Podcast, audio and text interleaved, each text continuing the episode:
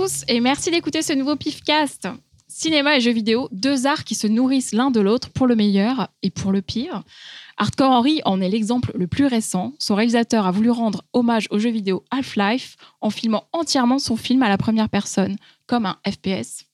C'est le point de départ de notre question du jour, l'influence euh, des jeux vidéo sur l'esthétique du cinéma aujourd'hui. Aux manettes de cette discussion, quatre joueurs. Fausto, Game over. Laurent, Cyril, Shoryuken. Xavier Je ne sais pas. et euh, le boss euh, du jeu, c'est Jérôme, notre réalisateur, Et Véronique, euh, la joueuse émérite. le Joker. Euh, on va commencer par parler justement de Hardcore Henry.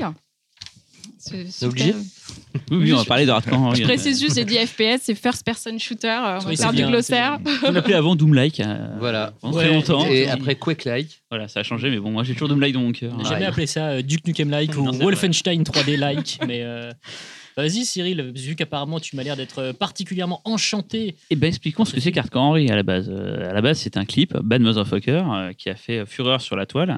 C'était un faux plan séquence entièrement en vue subjective.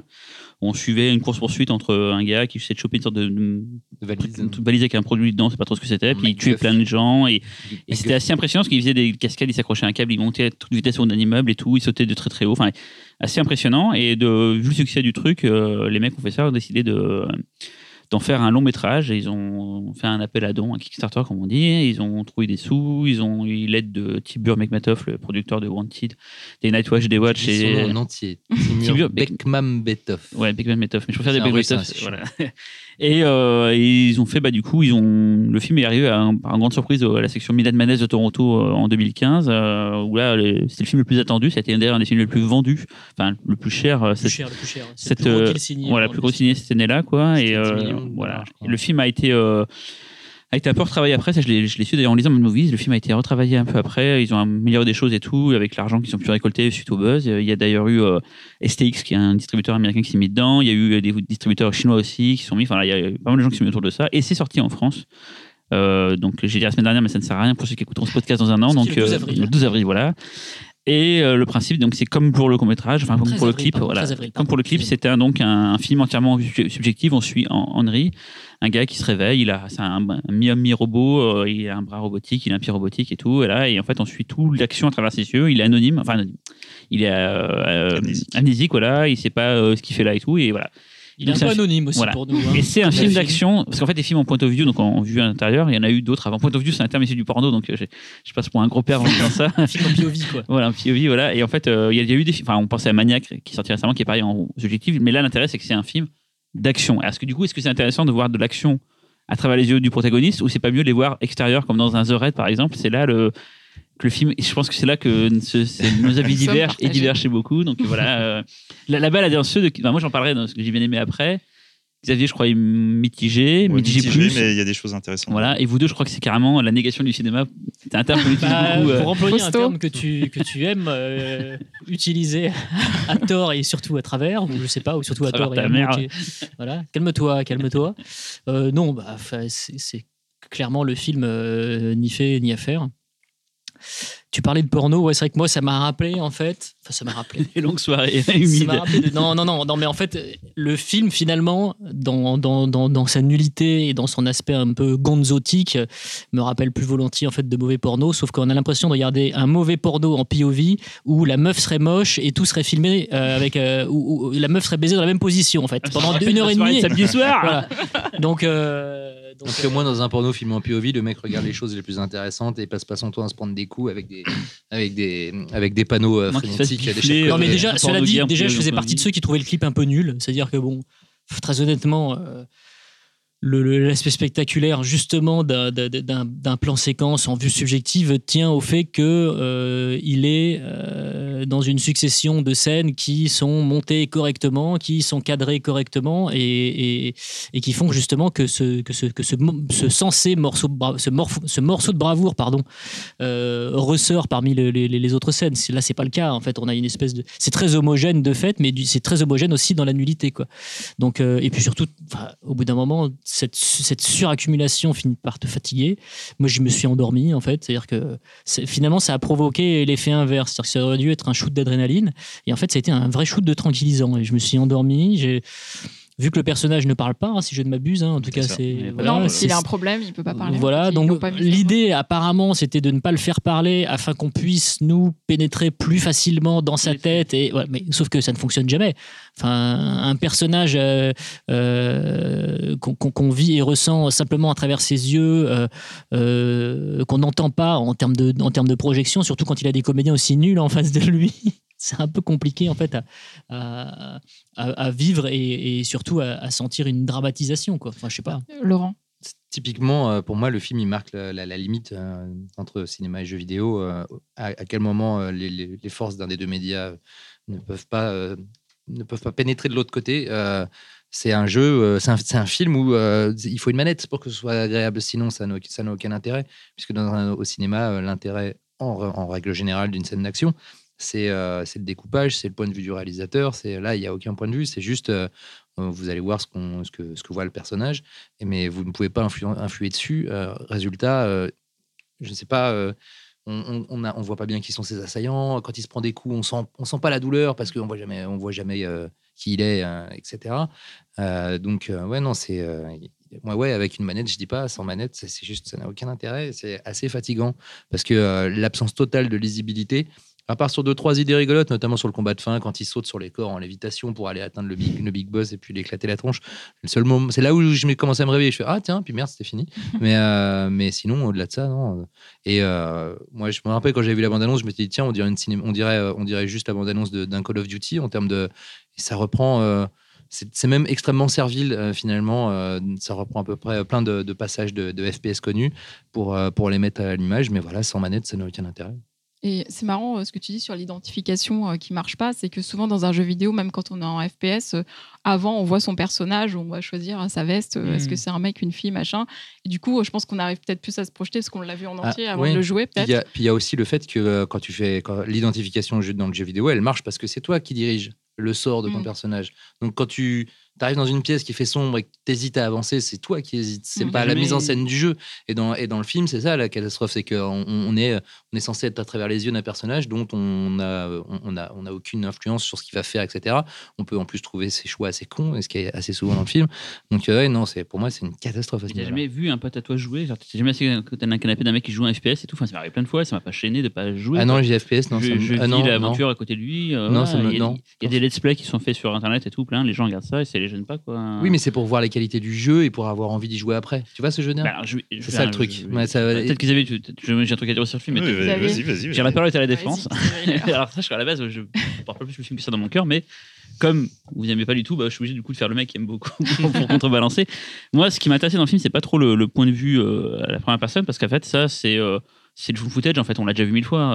Euh, là, c'est de l'action, mais en fait, le fait que ce soit vu du- d'un point de vue unique, on l'a. bien, bien sûr, mais sauf que c'est c'est le fan footage poussé à l'extrême et déjà que fan footage n'est pas bien passionnant. existait même avant le jeu vidéo. Voilà. Et, et moi, ce qui m'intéressait, c'est plus en fait l'esthétique dans le film. En fait, en gros, les, les trucs que tu vois que dans les jeux vidéo, genre des mecs qui débarquent avec des lance-flammes au plein milieu de la ville et tout. Il y a le, euh, le, le- le Big Boss justement qui fait penser à Dante dans, dans euh, merde, Devil May Cry et tout. Il y a des trucs comme ça. Et, en fait, c'est ce qui m'a vraiment plu dans le film. En fait, c'est que c'est pas juste vue intérieure, c'est qu'il y a plein d'éléments tout autour, euh, Bigger Than Life, qui j'ai trouvé vraiment dingue. La course poursuite en voiture, par exemple, euh, où ils rentrent, enfin, des trucs comme ça qui Mhm. sont vraiment dingues. Et, et, et c'est ça qui m'a plu. Et surtout qu'à la base, vous, enfin, Faustin m'en avait parlé avant, il m'a dit, tu verras, c'est horrible et tout. Et je me suis dit, j'avais peur que ce soit horrible justement. Et quand tu l'as dit, je me suis dit, bon, bah, il a raison, ça doit être vraiment pourri. Et quand je l'ai vu, je me suis dit, ah, c'est pas si mal. Et les gens avec qui j'étais l'ont bien aimé. Quand on l'a passé, on l'a passé à l'hallucination collective, ça a vachement plu aussi. Je me suis dit, mais en fait, non, c'est, je, je veux pas bouder mon plaisir, je veux pas, mais j'ai pas trouvé ça dingue, mais je me suis dit, il y a quand même des trucs, et surtout, moi, ce qui m'a vraiment plu dans le film, c'est que ça ne se prend pas au sérieux. Ça aurait pu être vraiment un gros nanar si jamais Je suis pas trop d'accord. c'était vraiment pris au sérieux tout le long.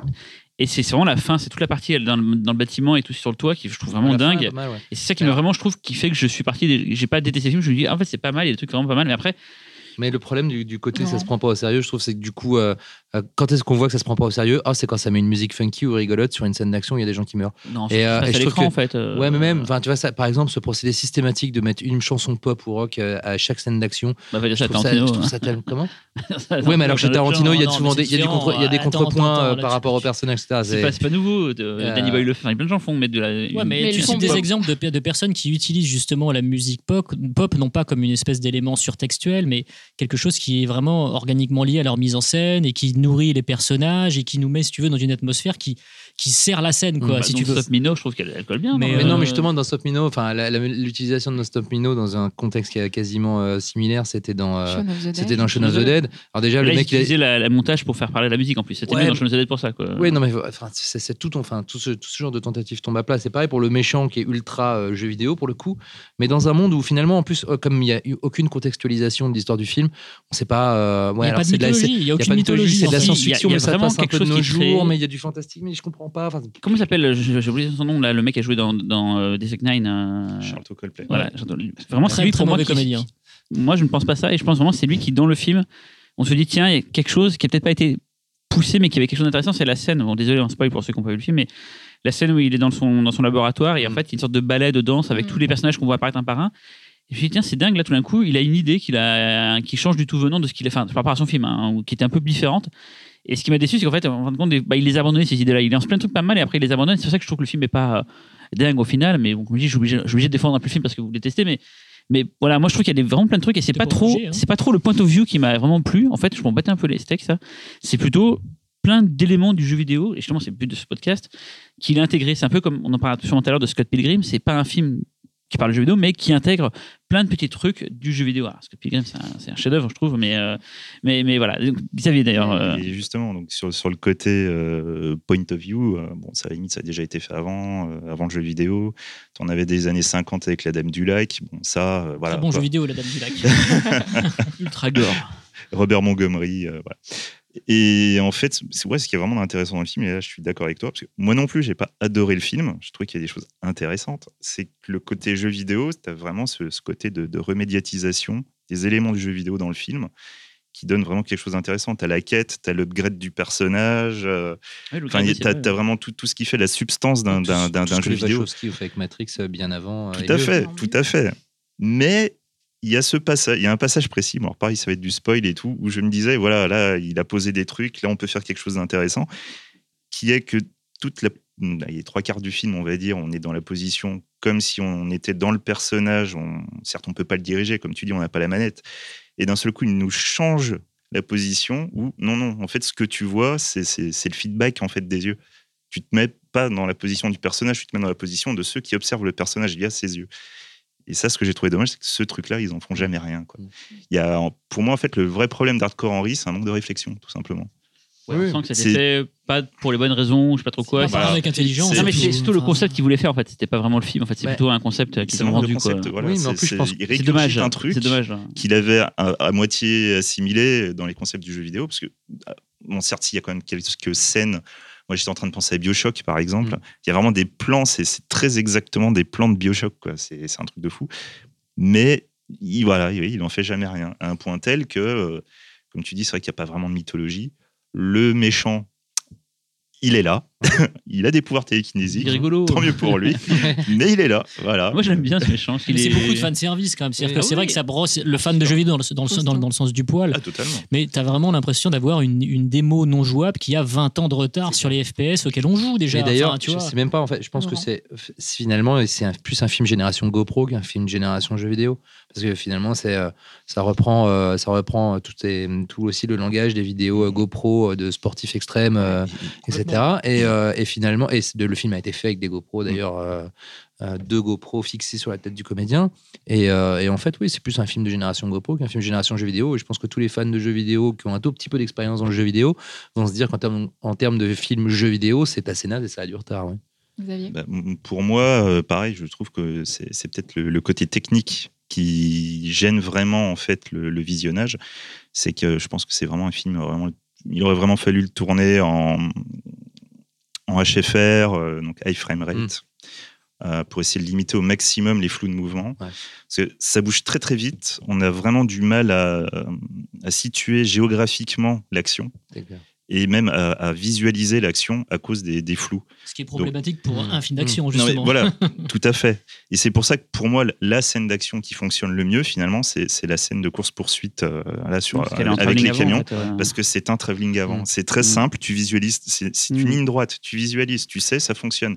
Les autres, non. Et la fin, pareil. J'ai Mm. pensé à, à des jeux de voiture où tu fais des loopings en fait en vue intérieure de la voiture. En fait, c'est pas du tout spectaculaire de faire un looping quand t'es à l'intérieur parce qu'en fait Voilà. tu vois la route et tu vois. Et c'est mieux quand c'est l'extérieur. Et je pense à ça, je me dis en fait The Raid et les bastons, c'est intéressant parce qu'on voit ce qui se passe de loin. Et je me dis des fois l'action c'est peut-être mieux de la voir en, en spectateur qu'en acteur en fait. Je pense que les mecs qui font les cascades ils ont moins intérêt que nous les spectateurs qui les faisons. Mm. Mais pour revenir sur euh, la technique, je pense et là ça va vous faire rigoler, c'est que c'est un film qui a trop d'avance en fait. Euh, Henry. Vous allez voir pourquoi. Précurseur. C'est un film qui aurait dû être fait dans 5-10 ans avec des caméras pour faire de la VR, en fait, pour faire de la réalité virtuelle. Mm. C'est le genre de truc en ce moment, les studios sont en train de réfléchir et tout. Et il a fallu voir ce film avec un casque de réalité virtuelle un peu moins rapide parce que c'est clair que là, ça foutrait la gerbe à tout le monde. Mais en fait, c'est un genre de film d'action. Et ça, je, de on, va, on va en voir dans 5-10 ans. Ces films-là, on n'en verra plus au cinéma. Et c'est ça le problème. C'est qu'en Ouais. fait, on a mis un, un film de réalité virtuelle à plat en 2D sur un écran. Et c'est peut-être ça la vraie erreur en fait, du, du film, c'est qu'il a été peut-être trop en avant. euh, voilà quoi. C'est Justin Lin, je crois, qui avait réalisé pour Google un une espèce de, de- de court métrage d'action de Ouais, 10 c'est minutes, un quart d'heure, Mm. euh, tourné en 360 degrés. Mm. Euh, donc toute la scénographie dans laquelle se déplace la caméra a été pensée pour le 360 Mm-hmm. degrés et je crois qu'il y a une attaque de truc comme ça, je sais plus. Et, euh, et moi je l'ai vu, mais à plat. À plat, bah oui. Euh, à plat, juste en poussant. En, en- et à plat, c'est juste insupportable parce que tu as des perspectives. que- ah, Tu sais, un peu quand tu prends une photo en mode panorama avec ton Mhm. téléphone et que du coup, les perspectives sont complètement faussées et, et tu, ne te situes plus dans l'es- dans l'espace. Donc, oui, euh, par contre, je pense qu'à voir en VR, ça doit être un, ça doit être un truc qui c'est génial. Et Hardcore Henry, euh, mais là où c'est intéressant en plus, c'est que là, ça va re- complètement redéfinir la notion de gestion de l'espace, etc. Parce qu'il faudra prévoir tout ce qui se passera dans un cercle à 360 degrés au-dessus, en dessous, etc. Parce que le spectateur aura en effet la liberté de regarder dans toutes les directions. Et euh, ça va être des sacrés défis euh, euh, dans le ça futur, ça. beaucoup de questions en termes de narration aussi, et enfin toutes ces problématiques de VR, c'est-à-dire que euh, tu peux aussi, il faut aussi prendre en compte que le- la personne potentiellement ne voit pas certaines choses, c'est-à-dire qu'elle Mhm. va peut-être pas Il focaliser. y aura son- plus de ça. hors-champ, il y aura plus de. Mais Bah, c'est mais c'est pour Et en ça. même temps, il y en aura plus. Enfin, c'est-à-dire, il y aura plus de hors-champ. Moi, j'ai l'impression Bah, parce que théoriquement, théori- en fait, théoriquement, il y en a tout le temps. Oui. non, mais c'est En ça. fait, c'est ça. Sauf C'est que du coup, c'est le faire paradoxe, quoi. Oui, mais sauf que- en ne lui donnant pas de- d'importance parce que potentiellement il pourrait ne pas être vu, c'est assez compliqué en narration en fait. Oui, voilà. Alors qu'en 360 degrés, le hors-champ, n'extra- il peut, il peut exister parce que si tu regardes quelque part et que tu, Mm, tu, entends, tu entends une, une, une action, mais en revanche, si tu tournes, tu peux la voir. Mm. Tu vois, donc. euh, Juste pour le côté technique, il y a deux types de, de VR, il y en a sûrement d'autres, mais en gros, très simplement, il y a la VR réelle, c'est qu'on a vraiment filmé une action avec une caméra qui a des objectifs de partout pour reproduire ça. Et donc, c'est vraiment du live avec des acteurs et tout. Et il y a euh, le jeu vidéo en VR, on va dire. C'est donc un jeu vidéo et on est dans un élément entièrement 3D. Dans ce cas-là, la vidéo, elle a un début, elle a une fin et on peut pas faire Mm. autre chose que faire avance, avancer, reculer ou faire pause. Le jeu vidéo, par contre, là, on peut vraiment se déplacer dans l'action Oui, et c'est ouais. totalement différent. En fait, le principe de réfléchir à des tournages où on doit gommer les acteurs, les machins, enfin, tout ça, les techniques et tout, ça, c'est vraiment pour la vidéo filmée et actuellement, c'est ce qu'on fait. Mais le jeu vidéo tendant vers le photoréalisme, de plus en plus, là, on en est vraiment à rien de ce qu'on pourra faire dans quelques années. Il n'y a qu'à voir le bon d'un d'un- d'un- d'un jeu PlayStation d'il y a 15 ans à maintenant. C'est moi, juste dernièrement, euh, je suis en train de me faire le jeu Mad Max sur PS4. Le Ouais. photoréalisme est incroyable. J'ai vraiment Ouais. l'impression d'être dans, euh, d'être dans les wastelands en train de. Donc, il faut imaginer voilà, euh, la VR et tout. Et juste pour dire, il y a en fait un jeu vidéo qui correspond à 100% à Hardcore Henry, en fait. C'est Mirror Edge, qui n'est pas un jeu Mm. qui a beaucoup cartonné. Non, mais il y a une suite en préparation. Mais il y a une suite en préparation. Et le principe du jeu, c'est que c'était un FPS où les armes n'avaient très peu d'importance en fin de compte. C'est- En fait, on courait tout le temps et il fallait constamment s'accrocher à des rebords, des. Enfin, c'est une sorte de, de, De Yamakasi-like, on va dire. Ouais. Voilà, un jeu de parcours et tout. Et c'est vraiment pour moi, le Hardcore Henry, c'est vraiment le fils héritier, enfin, digne héritier de ce jeu-là, Mirror Edge. Et c'est vraiment. Et du coup, Mirror Edge, on avait la manette, mais en fin de compte, Mm. bêtement, ça, c'est, je vais dire un truc, c'est tout con. On avançait toujours tout droit en fait. On regardait jamais Non, sur c'est pas- tous les côtés. Ah, non, non, dans Mirror's Edge, il y avait plein de fois où tu On est- devais t'arrêter pour Ouais, regarder était où tu souvent devais aller. et tout, euh. machin et tout. Et ce qui fait que le côté, euh, moi je viens du manette, en fait, quand tu joues à Mirror Edge, et là je parle en tant que joueur, j'ai Mm. fait le jeu, globalement tu toujours tout droit. Et en fait, et si quelqu'un jouait et je le regardais à côté, moi j'étais à côté en train de jouer, j'aurais vécu pareil que lui, parce qu'en fait, compte, la manette, limite, c'était plus des côtés de réflexe et tout. C'est intéressant, hein, c'était cool de jouer, mais ça se voyait aussi très bien en tant que spectateur. En oui, fait. après, Euh, tu mets Mirror's pas Edge. il- l'adrénaline, mais t'avais le. en plus, Mirror's Edge, il était à moitié- enfin, c'est très intéressant, mais un peu raté de toute manière. Euh, Fausto, tu voulais aussi parler d'un autre film dans l'actu qui est God of Egypt. Je ris d'avance. God of Egypt. Alors, Gods c'est of un, Egypt. c'est un sextoy. euh, Bah là, pour- personne ne va le défendre. Moi, de- ça Non, mais surtout en quoi euh, il s'inscrit dans ce- cette thématique des jeux vidéo. Qu'est-ce que c'est qu'est-ce que c'est d'ailleurs, euh, God of Egypt? Gods of Egypt, c'est le dernier film d'Alex Proyas. Euh, S'il faut le pitcher, j'en suis bien incapable en fait, puis j'en ai pas trop envie pour tout vous dire, mais en gros, ça raconte. Euh, des dieux d'Égypte qui s'entretuent. Il y a un passage de relais, il y a un héritage. Tout ne se passe pas comme prévu. Et il y a des gros un vilain, il y a un vilain, un vilain frangin qui vient euh, effectivement s'emparer euh, du trône d'Égypte. Et euh, c'est le, le neveu, son neveu donc, le, le fils de son frère, qu'il a assassiné, euh, qui va euh, essayer de, de- de récupérer le trône qui lui était promis. Voilà. J'y arrive bien, et non, pour un film Ouais, pareil. enfin, Là, j'ai envie d'y aller. Euh, donc, euh, bah, Oui, il y a une esthétique. il y a- oui, non, mais il y a une esthétique euh, jeu vidéoienne euh, tout à fait euh, claire, euh, comme il y a une esthétique aussi tout à fait issue du cinéma euh, d'animation, de la japanimation. Moi, j'ai pas mal pensé à Senseiya aussi, euh, dans certains choix de direction artistique. Non, ce qui m'a rappelé en fait le jeu vidéo, c'est c'est pas l'intégralité du film, mais c'est des, des- des séquences en particulier, euh, notamment euh, notamment euh, le personnage principal du film, donc qui n'est pas un dieu, j'ai oublié son nom, excusez-moi, Beck. Beck, voilà, qui a un nom, un nom euh, tout à fait facile à retenir, mais que j'ai oublié. Merci. Waouh. Voilà, Beck est censé est censé récupérer l'œil de Horus. voilà. Ah, Les deux, plus précisément. Les Oui. deux, bon, il va en récupérer qu'un seul. Désolé pour ce mini spoil, mais bon, ça n'a pas grand intérêt comme tout le film. Ça fait Spliken, il a son œil bandé. Exact- exactement. Et tout. Là, c'est vrai, tu vois, il y, a- il y a une citation en fait à, à Snake Plissken et aussi du coup par ricochet Euh, à Metal ah. Gear Solid. Voilà. Et, et du coup, aussi pour euh, Laurent, à Nicolas Vinegreffen avec euh, Le Gars Silencieux. Oh là là, oui, non, mais, moi je voulais rester dans le jeu vidéo là. comme, euh, Mais euh, non, a- je, me, je me souviens de cette scène donc effectivement où il doit récupérer euh, donc les yeux et, euh, et là euh, le personnage arrive dans une zone en fait euh, dangereuse. C'est comme s'il y avait une, cinéma- une cinématique qui lui montrait le danger qu'il y avait sous ses pieds, à Mhm. savoir des scorpions. Il sort sa carte, il regarde sa carte et puis là il doit effectivement et- là. et, voilà Ouais, éviter, des dangers, etc. On est dans une espèce de jeu d'aventure, de jeu de plateforme et cette séquence là, moi j'ai vraiment eu l'impression alors en plus l'esthétique et le, le côté un peu faillible des effets spéciaux m'ont envoyé à certaines cinématiques pas toujours très réussies. Euh, et puis dans la, dans la, effectivement dans la progression dramatique, là on est vraiment dans du pur jeu vidéo quoi. Euh, Après, justement, moi, c'est la question que je me posais euh, en préparant cette émission. Euh, c'est que euh, beaucoup des films dont on va parler, euh, The Raid ou autres, euh, une- un, système de progression des personnages qui soit, euh, qui soit géographique ou qui soit aussi mental dans leur évolution. Et finalement, est-ce que tout ça, ça vient pas euh, des, des mêmes mythes euh, comme Joseph Campbell, etc., avec euh, des Ah épreuves à franchir euh, Complètement. Extra, Non, non, ouais. mais Euh, voilà. com- complètement. Alors en plus, là, euh, on, on- on nous sert effectivement une bonne dose de mythologie. Mm. Donc euh, évidemment, euh, Non, mais c'est voilà, même un truc plus proche, c'est limite du, du, du- le, le- le- le livre dont vous êtes le héros. Enfin, Oui, oui, il, y avait, il y avait complètement. des trucs, il y avait aussi des trucs comme ça. Mais, euh, mais là, c'est plus dans le dans le dans l'esthétique, dans le découpage. Oui, dans oui. des choix Oui, de oui. direction artistique. Et c'est vrai que quand je même parle, jusqu'à la fin de cette caméra. scène, quand il est obligé de sauter de truc en truc Exactement, aller récupérer exactement. au dernier moment. Voilà, exactement. Et c'est vrai que bon, on, on avait tout ça euh, euh, sous forme de récit, donc c'était à nous euh, d'im- d'imaginer la forme que ça pouvait avoir. Euh, il est vrai que le jeu vidéo est passé par là et que du coup, bah, la forme, elle s'est euh, quelque part ancrée dans l'esprit de certains spectateurs. Et ceux qui ont joué au jeu vidéo ne peuvent pas s'empêcher de penser à ça quand Mm. euh, ils sont face à ce type de scène. beaucoup pensé au jeu. Pandemonium où la direction artistique était, Ah oui. était juste affreuse et du Mais coup c'était avez- très fun, ça, Pandemonium. très Ouais, fun ouais. à jouer c'était un fou jeu en 3D mais c'était en 2D t'es sur Ouais, un ouais. couleur mais ça piquait les yeux niveau couleur et je trouve que Gods of Egypt c'est le digne héritier de Effectivement, Pandemonium effectivement. surtout Pandemonium 2 je trouve qui Ça m'a aussi fait violent. penser un peu à du Shadow of the Colossus moche. ah oui, oui. Ouais, ouais. Non, non, effectivement, il y avait du Pandemonium. Peut-être même du Crash Bandicoot de temps en temps, mais je ne suis pas sûr. qui est un jeu réalisé par ceux qui ont fait justement Uncharted et Last Et, of euh, Us on parlait Last tout à of l'heure Us, tout à fait. Mais euh, non, voilà, enfin, Gods of Egypt, on va pas en parler Non, pendant, non. pendant, pendant C'est des c'est un heures. film qui plaira aux, aux- aux enfants. Non, mais on aurait, j'aurais, sincèrement, Oui. juste pour peut-être terminer là-dessus, euh, c'est, pas, j'ai pas envie de jeter le bébé avec l'eau du bain, mais j'avais vraiment envie de défendre ce film-là. Alors, non pas que je sois un fan hardcore de, de- de- non, un fan hardcore Henri d'Alex Proyas, mais, euh, mais effectivement, quand il y a cette espèce de réaction très violente vis-à-vis d'un film, ce qui est plutôt euh, intéressant euh, comme position à observer, c'est de prendre un petit peu de distance et de te dire, oulala, là là, pourquoi, Ouais, qu'est-ce qui se passe, etc. voilà. Et donc, en fait, là, en entrant dans la salle, j'ai- contrairement à la majorité des spectateurs qui ont vu le film, je voulais vraiment aimer. Donc, j'y allais limite confiant. Et en fait, au fur et à mesure de, de, de- de- de- bah, que le, le film avançait, ma, ma, ma, ma- ma confiance est totalement Putain, délitée, désagrégée, Moi, il et puis il ne 5 restait comme toi, mais il m'a fallu 5 quasiment plus pour- rien. Après, il y a quelques belles, belles idées. Il y a, y y des visions qui sont d'un grotesque échevelé, pardon ou, euh, pour comme, le micro, ou comme d'autres qui sont euh, et, et- magnifiques. et d'autres qui sont magnifiques. Et en fait, Mais- ça aurait dû surtout être un film d'animation. Ouais, Je crois que le, le problème dans le film, c'est que dès qu'il y a des Non, ça acteurs, aurait dû être que dalle, Non, en mais fait, ça- joue mal. euh, Non, non, ça- de l'argent ailleurs. euh. ça joue mal. Euh, quand les acteurs ils sont à l'écran, ils sont tellement mal intégrés.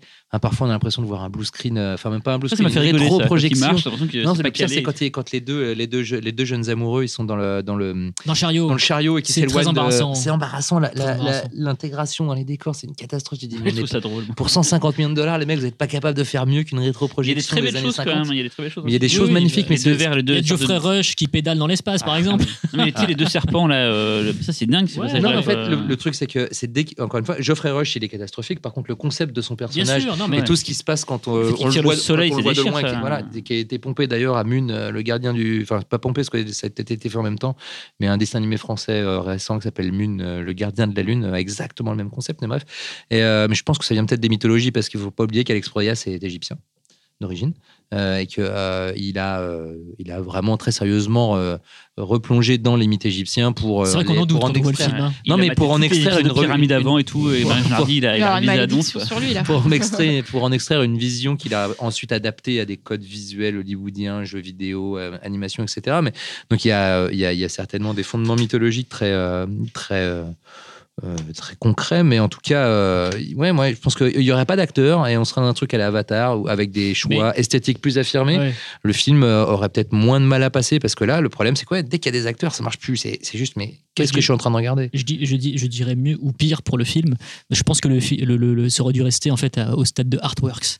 Les En plus, ils sont En fait, c'est Gods of Egypt. Si tu vois les artworks, tu fais genre, Ouais. mais c'est magnifique, C'est c'est ça qu'il a eu les 100 sublime, millions. quel Un univers. peu comme le film Immortel euh, qui avait euh, Ouais, Bilal adapté Bilal Ouais, ouais, il y, il y il y a- il y a- il un peu de ça aussi, un peu effectivement. le- Et tu te rends compte que euh, déjà le gars, pour pouvoir donner corps à ses visions, il lui aurait fallu un budget bien plus important et peut-être aussi peut-être plus d'inspiration, c'est-à-dire que n'est pas Cameron qui veut, euh, on peut pas forcément euh, donner, donner, donner du corps comme ça à une mythologie quand on n'a pas les épaules suffisamment larges. Dark City, il y arrivait. hein. Oui, mais Dark City, c'est quand même plus petit. C'est quand même. Ouais, ouais. euh, et, moi, je, je suis vraiment. euh, J'en parlais euh, juste avant l'émission, mais je, je prends un peu mes distances avec Alex Proyas. Non pas qu'on soit fâchés tous les deux.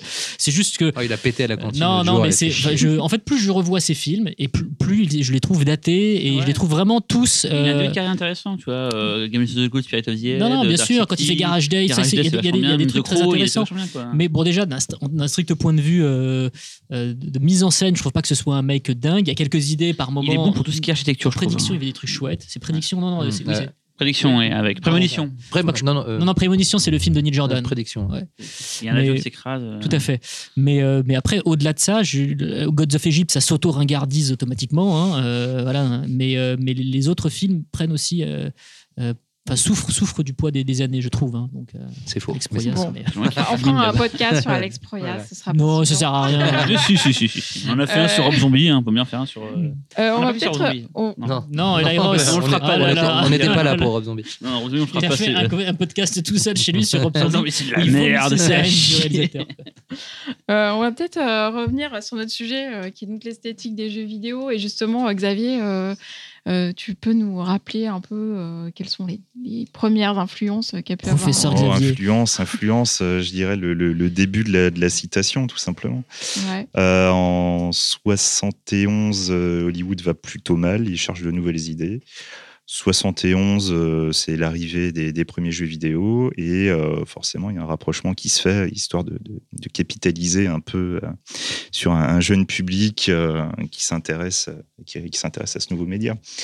Et c'est comme ça qu'on voit en 73, je crois, Soleil Vert, qui euh, va présenter en fait une borne d'arcade dans le salon. Computer Space. Qui est la Exactement. première bande d'arcade commerciale. Enfin, c'est le premier jeu vidéo commercial de l'histoire du jeu vidéo. C'est pas le premier jeu vidéo, mais c'est le premier jeu vidéo Voilà. commercial.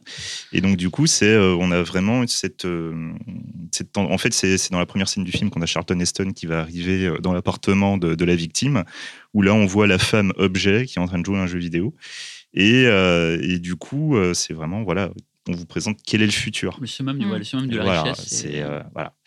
Euh, après, euh, dans d'autres films, on, on retrouvera encore ce système de citation, Les Dents de la Mer, entre autres. Voilà. Et euh, je crois que c'est en 71 que les studios Warner achètent Atari. C'est pas Warner. C'est pas pas Warner. Warner. qui achète Atari, Ah. je crois, je sais plus. C'est beaucoup plus tard. Où là, tu, Warner où là, Atari. tu as vraiment un. tu- Enfin, c'est- c'est c'est dans ces années-là que tu commences à avoir un rapprochement. Et donc, c'est à peu près euh, dans ces moments-là que que va arriver l'idée d'un petit film qui va sortir en 82, qui est donc Tron de Steven Lisberger. voilà. Voilà, c'est fini. Et il faut savoir aussi, on en parlait tout à l'heure euh, en préparant l'émission, c'est qu'en fait, le jeu vidéo ayant évolué euh, dans le temps d'un point de vue technique, il est évident que les films, enfin les jeux vidéo des années 70, fin 70, 80 étaient, là c'est pas péjoratif, assez pauvres graphiquement. hein. À l'époque on adorait ça, mais c'était quand même des pixels assez grossiers. Qui se, voilà. Et de là, imaginer tout un univers avec un jeu Atari 2600 par exemple, c'était difficile d'imaginer avec un jeu qu'un cowboy tout pourri qui tire sur Clair. notre cowboy, d'imaginer tout un film autour de ça. C'est que plus tard où les jeux ont commencé à être scénarisés ou avoir. euh, il y a des, scénar- il y a des jeux scénarisés avant, il y a des jeux textuels et tout, il y a plein de trucs, hein, mais je parle vraiment où les graphismes et le scénario ont commencé à être euh, aller de pair et aller de mieux en mieux, qu'on a commencé à avoir des premières adaptations de jeux vidéo, au départ euh, assez. Euh, avec beaucoup de liberté par rapport au matériau d'origine, puis plus tard un peu plus fidèle. Après, on, ça, on va, on va brosser l'historique à la fin complètement euh, pourri. Voilà, il y a eu des tas de trucs et tout, mais c'est vraiment lié à l'évolution du, média en fait, du jeu vidéo qui, euh, qui par sa technique au départ. euh, après, il y a eu des jeux euh, avec de la vidéo dans le jeu vidéo, on pouvait diriger de la vidéo. Il y a eu ça dans les Oui. fin 90, début 90. Voilà, a- voilà. L'idée, c'est pas de parler d'ailleurs, on en a parlé tout à l'heure, de pas parler des jeux vidéo. Enfin, Qui des, se sont des- inspirés du cinéma. voilà, le cinéma, c'est pas ça, c'est vraiment le cinéma. qui- Qu'est-ce que le cinéma a pris Oui. du jeu? Parce qu'on a un podcast sur le cinéma parce que le jeu vidéo, donc c'est ce côté-là qui nous intéresse. C'est qu'est-ce que le Et cinéma coup, Tron, a pris du jeu vidéo. Et donc, Tron, vas-y, euh, là-dessus, Tron euh, était Tron, même euh, en avance du coup hein, sur Voilà. les Oui, jeux oui, vidéo. Et l'esthétique, justement, très, très pixelée, très pixel, très couleur. Voilà, bien, vient de voilà, Pong. Voilà. vient de Pong. C'est Pong est l'une des, des, des, des- des grandes grandes influences de, de Lisberger euh, sur le film. C'est vraiment ce qui lui a donné l'idée. Et euh, donc, bah, au début des années 80, comme tu disais, euh, arrivée des, des premières consoles, euh, Atari 2600 entre autres, enfin, un gros boom du jeu vidéo. Tout le monde s'est mis à faire du jeu vidéo, d'ailleurs, tout le monde a copié après. Voilà, la première, c'est la Magnavox Odyssey, la toute première console de jeu vidéo. Je Euh, te voilà. crois volontiers.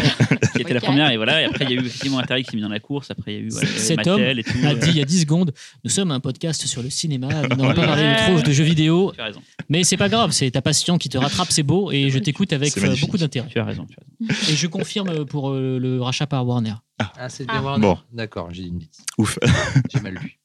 Et euh, donc, je ne sais plus ce que je disais. Oui, donc début des années 80, donc les consoles de, de- de- les consoles de jeu. Donc, parallèlement à ça, nous avons donc Lisberger qui essayait donc de monter son projet euh, Tron euh, depuis quelques temps. Euh, Tron, euh, au départ, devait être un film d'animation. C'était pas encore vraiment dans l'air du temps. Il y avait un petit pensé euh, au fait de rajouter des éléments euh, live euh, pour son film. Et du coup, il a essayé de monter un, studio d'animation pour pouvoir faire son film. Il a essayé de trouver d'autres personnes pour pouvoir l'accompagner. Finalement, le projet du film ne, ne va intéresser que Disney. Et en fait, c'est suite à l'arrivée de Disney que l'idée de rajouter des éléments, des éléments live au film va être évidente. C'est l'époque euh, où Disney cherchait d'ailleurs. hein. C'est l'époque Ouais. du trou noir. C'est l'époque où Disney vous faisait des films un peu bizarres. des- euh, euh, live expérimentaux, enfin expérimentaux. euh, Mais justement, euh, Voilà, ce exactement. que je me demandais, c'est que est-ce que du coup, à l'époque, le jeu vidéo, c'était vraiment considéré comme quelque chose que pour les enfants? Oui, Ou, euh, oui, oui, oui, oui, oui, C'est-à-dire quand on imagine on- Tron, c'est un film pour oui, enfants tout de oui, suite. oui. Quoi. Tout en plus, ça a longtemps été considéré comme étant un loisir Mm. avant d'être un art déjà, et encore plus destiné aux enfants qu'aux adultes. Mais ça venait du, justement de la côté pauvreté graphique qui faisait que si on s'intéressait pas à ça vu de l'extérieur, ça apparaissait vraiment comme un Complètement. truc euh, mais après, complètement ludique, alors qu'en fin de compte, il y avait déjà des trucs intéressants. Exactement, il y avait déjà des trucs intéressants, mais, mais en fait, il y avait, à part les fans de jeux vidéo qui voulaient vraiment y voir quelque chose d'intéressant, justement en termes de narration, et gratter un petit peu cette espèce de, de, de, de- de- bah, juste d'esthétique un peu, un peu désuète aujourd'hui, effectivement, à part eux, euh, le jeu vidéo scoltinait quand même une image plutôt euh, ouais, naïve, juvénile. ouais. Exactement. Et du coup, en fait, le, ce qui est intéressant euh, avec Tron, c'est que, bon, en dehors de, de, l'exploit euh, de, l'objet filmique, puisque c'est la première fois qu'on voit des, images de synthèse euh, dans un film, c'est aussi le, la réflexion autour du jeu vidéo qui s'est vraiment faite, qui s'est cristallisée autour de ce film. C'est, par exemple, comment filmer un gamer. L'image mythique du gamer en train de jouer avec son reflet dans l'écran c'est la première fois véritablement qu'on le voit euh, dans, dans Tron. On est passé avec ce film du stade de la citation, donc ce que je disais avant, au stade du, du- même du, du commentaire. Qu'est-ce qu'il y a dans le jeu vidéo? Qu'est-ce qui se passe de- quand la musique s'est éteint et tout Est-ce qu'il y a une vie Enfin, c'est ça, c'est- Exactement. Même, et même que ce soit l'univers du jeu vidéo à la fois dans le monde virtuel, mais aussi dans le monde réel, puisqu'on suit donc le personnage de Jeff Bridges, qui est un concepteur de jeux vidéo, qui va se faire virer et tout. Il tient une, euh, il tient, euh, il tient des bornes d'arcade euh, et tout. Enfin bon. Et en fait, il s'est fait voler ses idées par David Warner. Et en voulant essayer de récupérer ses idées, il va, il va se retrouver en face du- d'une intelligence artificielle qui va essayer de contrecarrer ses plans, et qui en un moment, on a tellement marre qu'il décide de le désintégrer, de l'envoyer au sein même du jeu. Voilà. Donc on va vraiment voir le jeu vidéo réel, enfin l'univers du jeu vidéo réel, l'univers du jeu vidéo virtuel. C'est vraiment un des premiers films justement qui essaie de se. Oui. On parlait tout à l'heure de l'esthétique du jeu vidéo et de même la notion même de jeu vidéo, c'est là à ce moment-là qu'on a vu ça. Je pense pas qu'il y ait d'autres trucs avant. non, euh, non, non, c'est vraiment le premier film commentaire euh, sur le jeu voilà. Est-ce que ça n'a pas d'ailleurs imposé une, une esthétique euh, Ah si, tout à fait. euh, Si. Le générique de début, par exemple, où la- les, les images de la ville vues du dessus se mélangent avec des, des, des- des- des lumières de diode, comme tu aurais sur un circuit imprimé. euh, la- la- le, le son du film, c'est euh, à, partir de, à partir de Tron, voilà, quoi. dès que tu entends les petites musiques électroniques et tout, tu sais que ça parle d'informatique ou de jeux vidéo. Enfin, Mhm. c'est Il y a vraiment des, des- des trucs qui sont devenus de l'ordre du réflexe avec ce film-là. De- Dans le jeu vidéo aussi d'ailleurs. Oui, tout à que, fait. Du coup, c'est marrant, c'est que c'est un, Il y a eu un un- jeu vidéo Tron d'ailleurs aussi. hein. Il y a eu un jeu vidéo Tron. Euh, Moi, je pensais à un autre jeu, mais qui est moins tronesque, euh, peut-être un, un petit peu dans le design des bécanes. C'était Extreme G. Extreme G, je sais pas si vous voyez. Sur euh. GameCube, ça. C'était sur, euh, Nintendo 64, voilà. ouais, effectivement. Et C'était des courses de moto. Wipeout aussi doit beaucoup aussi. Wipeout, etc. Mais c'est ça qui est intéressant, c'est que finalement, le- la, la sphère d'influence de, de Tron euh, a été, est revenue vers le jeu vidéo. Enfin, c'est étendu jusqu'au jeu vidéo, alors que lui-même puisait dans le jeu vidéo. Quoi. Il y a un truc intéressant que tu viens de dire, ou même je crois que c'est Xavier, mais en fait, c'est des fois dans, les, dans le cinéma, tu as des conventions, tu sais, genre on, on explose une voiture, on sait que ça explose comme ça dans le cinéma, mais en fait, dans la Mm. vraie vie, ça explose pas comme ça. Quoi. Peut-être que Tron, justement, a imposé des réflexes pour représenter le jeu vidéo, je parle euh, dans les, les couleurs et tout, dans les sons, qui ont longtemps perduré. Parce que c'est devenu, on- même si c'est pas comme ça dans la vraie vie, on- dans, dans- dans le monde réel, on- le jeu vidéo, ça doit ressembler à ça, ça doit avoir un côté très peut-être lumineux, très néon, alors qu'en fin de compte, euh, enfin, les néons dans le jeu vidéo, c'est juste les- le, le truc cathodique qui renvoie une image, mais globalement, c'est pas très néon à la base d'un jeu vidéo. C'est aussi en plus parce qu'au fur et à mesure de l'évolution du jeu vidéo, euh, le jeu vidéo est devenu de plus en plus réaliste et de plus en plus proche de la vraie vie, dans- ou en tout cas d'une d'une certaine représentation. Euh, Et du coup, on a perdu ces réflexes d'identification d'un élément de jeu vidéo, et donc il a fallu en conserver les, les, plus, les plus basiques qui étaient les plus représentatifs. Plus le jeu vidéo était différent de la réalité, plus c'était facile de le- de l'identifier en fait. Et en parlant de, justement de, de, Série. de, de films qui voient beaucoup de jeux vidéo, voilà, je sais pas si on fait un bon un peu long, mais il y avait donc Last Starfighter. Alors avant, il y avait War Games, War Games, à ah oui. citer, John euh, Badham. de John Badham, euh, en effet, avec euh, Matthew Broderick, qui est un petit, euh, un petit branleur, mais un petit hacker de génie, et qui, en voulant hacker, je sais plus son lycée, le, truc de son lycée, je crois, il, il, il tombe sur une intelligence artificielle qui l'invite à jouer à un jeu de stratégie, et donc il y joue, et puis il la bat, mais sauf qu'en fait, c'était l'intelligence artificielle de, du, Pentagone. du Pentagone et euh, qu'il a déclenché une, une, une guerre mondiale euh, avec euh, missiles euh, américains contre missiles russes et qu'après il va essayer de repirater donc cette intelligence artificielle pour euh, arrêter l'apocalypse tout en étant poursuivi par le gouvernement. Donc euh, voilà, là clairement l'intelligence artificielle n'est pas quelqu'un de très sympa. Le jeu vidéo est vu comme un à la fou, enfin, est plutôt vu quand même comme un petit euh, loisir de branleur Il peut être euh, dangereux, qui peut être dangereux, du et qui hein. peut être dangereux, même si ce sont les talents du jeune, euh, du, du jeune héros qui finalement vont, vont sauver le monde, mais c'est aussi ses talents qui l'ont mis en danger. Donc oui, voilà, ça reste, ça reste un, un produit typique d'un Hollywood qui ne sait pas trop encore euh, quel, euh, quel est l'objet qu'il, euh, dont il parle et qui va le, qui va le traiter avec euh, un petit peu de, de condescendance. En plus, il y a un choc des générations. C'est-à-dire que les, les- les gens qui font des films n'ont pas le même âge Bien à cette époque-là que les gens qui développent des jeux vidéo. Donc c'est vrai que le point de vue est très très différent. Totalement. Donc euh, je, je, sais, je sais plus qui est le scénariste de Wargames, mais c'est probablement pas John Badham. Enfin, je suis Non. pas sûr à 100%, mais effectivement, je pense qu'il y avait euh, beaucoup de méfiance de la part du cinéma de ces médiums qui débarquaient et qui commençaient à avoir beaucoup plus d'impact en fait sur les jeunes générations. Oui. Internet, à l'époque, le truc sur Internet, tout là où c'était montré comme le méchant. Tout à fait, euh, ouais, ouais. façon Comme- négative, quoi. Comme il y a les ligues parentales et les parents souvent qui disaient que de toute manière, le- voilà, quelle, était, quelle est cette occupation qui, euh, qui fait que nos enfants restent scotchés devant la télé euh, Il y a déjà assez de dessins animés, trucs comme ça, au lieu d'aller jouer dehors, d'aller à la messe, etc. quoi. Mais du coup, quand tu regardes les, finalement les, les deux premiers films commentaires sur les jeux vidéo, sont des films qui vont te montrer donc euh, le l'univers réel comme l'univers des jeux vidéo, c'est un univers de pourri. Flynn Ouais. qui se fait voler ses idées. L'univers à l'intérieur du jeu vidéo, c'est ultra dangereux. C'est euh, bah, les jeux du cirque. euh, Ouais, c'est- c'est voilà. c'est- Et, euh, et après, on arrive sur Wargame. C'est un loisir de branleur, mais qui peut avoir des conséquences euh, apocalyptiques. Et d'ailleurs, là, pour le moment, on, est au début, donc on- forcément, on parle de films qui parlent de jeux vidéo, mais le principe de la thématique, enfin, du, du podcast, c'était parler d'esthétique du jeu vidéo qui influence le cinéma. Et plus on va avancer dans la, dans la chronologie, dans le, dans le futur, plus on va se séparer, euh, ça on verra tout à l'heure, Mhm. euh, de, de, de films qui parlent purement de jeux vidéo, alors qu'à moi ils en parleront pas, et qui Oui. par contre prendront de l'esthétique. Mais ça, c'est juste pour pas que les, nos- les éditeurs se Justement, disent. d'un euh, voilà. point de vue esthétique, au niveau du Oui. son dans Wargames, tu retrouvais l'esthétique sonore de. Tron. Ouais. Et tu retrouvais encore l'histoire du, du plan avec le reflet, le reflet du joueur face à son jeu. Et donc arrive après euh, l'année suivante, donc en 95, je ne m'abuse, The Last Starfighter de Nick Castle, je crois, euh, qui est là, en revanche, un film euh, culte pour moi. D'ailleurs, je l'ai vu en salle quand j'étais gamin à sa sortie et j'en pouvais plus. Ils l'ont pas vu sur la jaquette, ça, le film culte Ah pour Laurent non, parce qu'il vu en salle à sa sortie. Mais ça n'a pas eu un, un- un grand, grand succès. Et pourtant, c'est le premier film qui présente les jeux vidéo sous un, sous un, un regard euh, plutôt euh, bienveillant. La performance.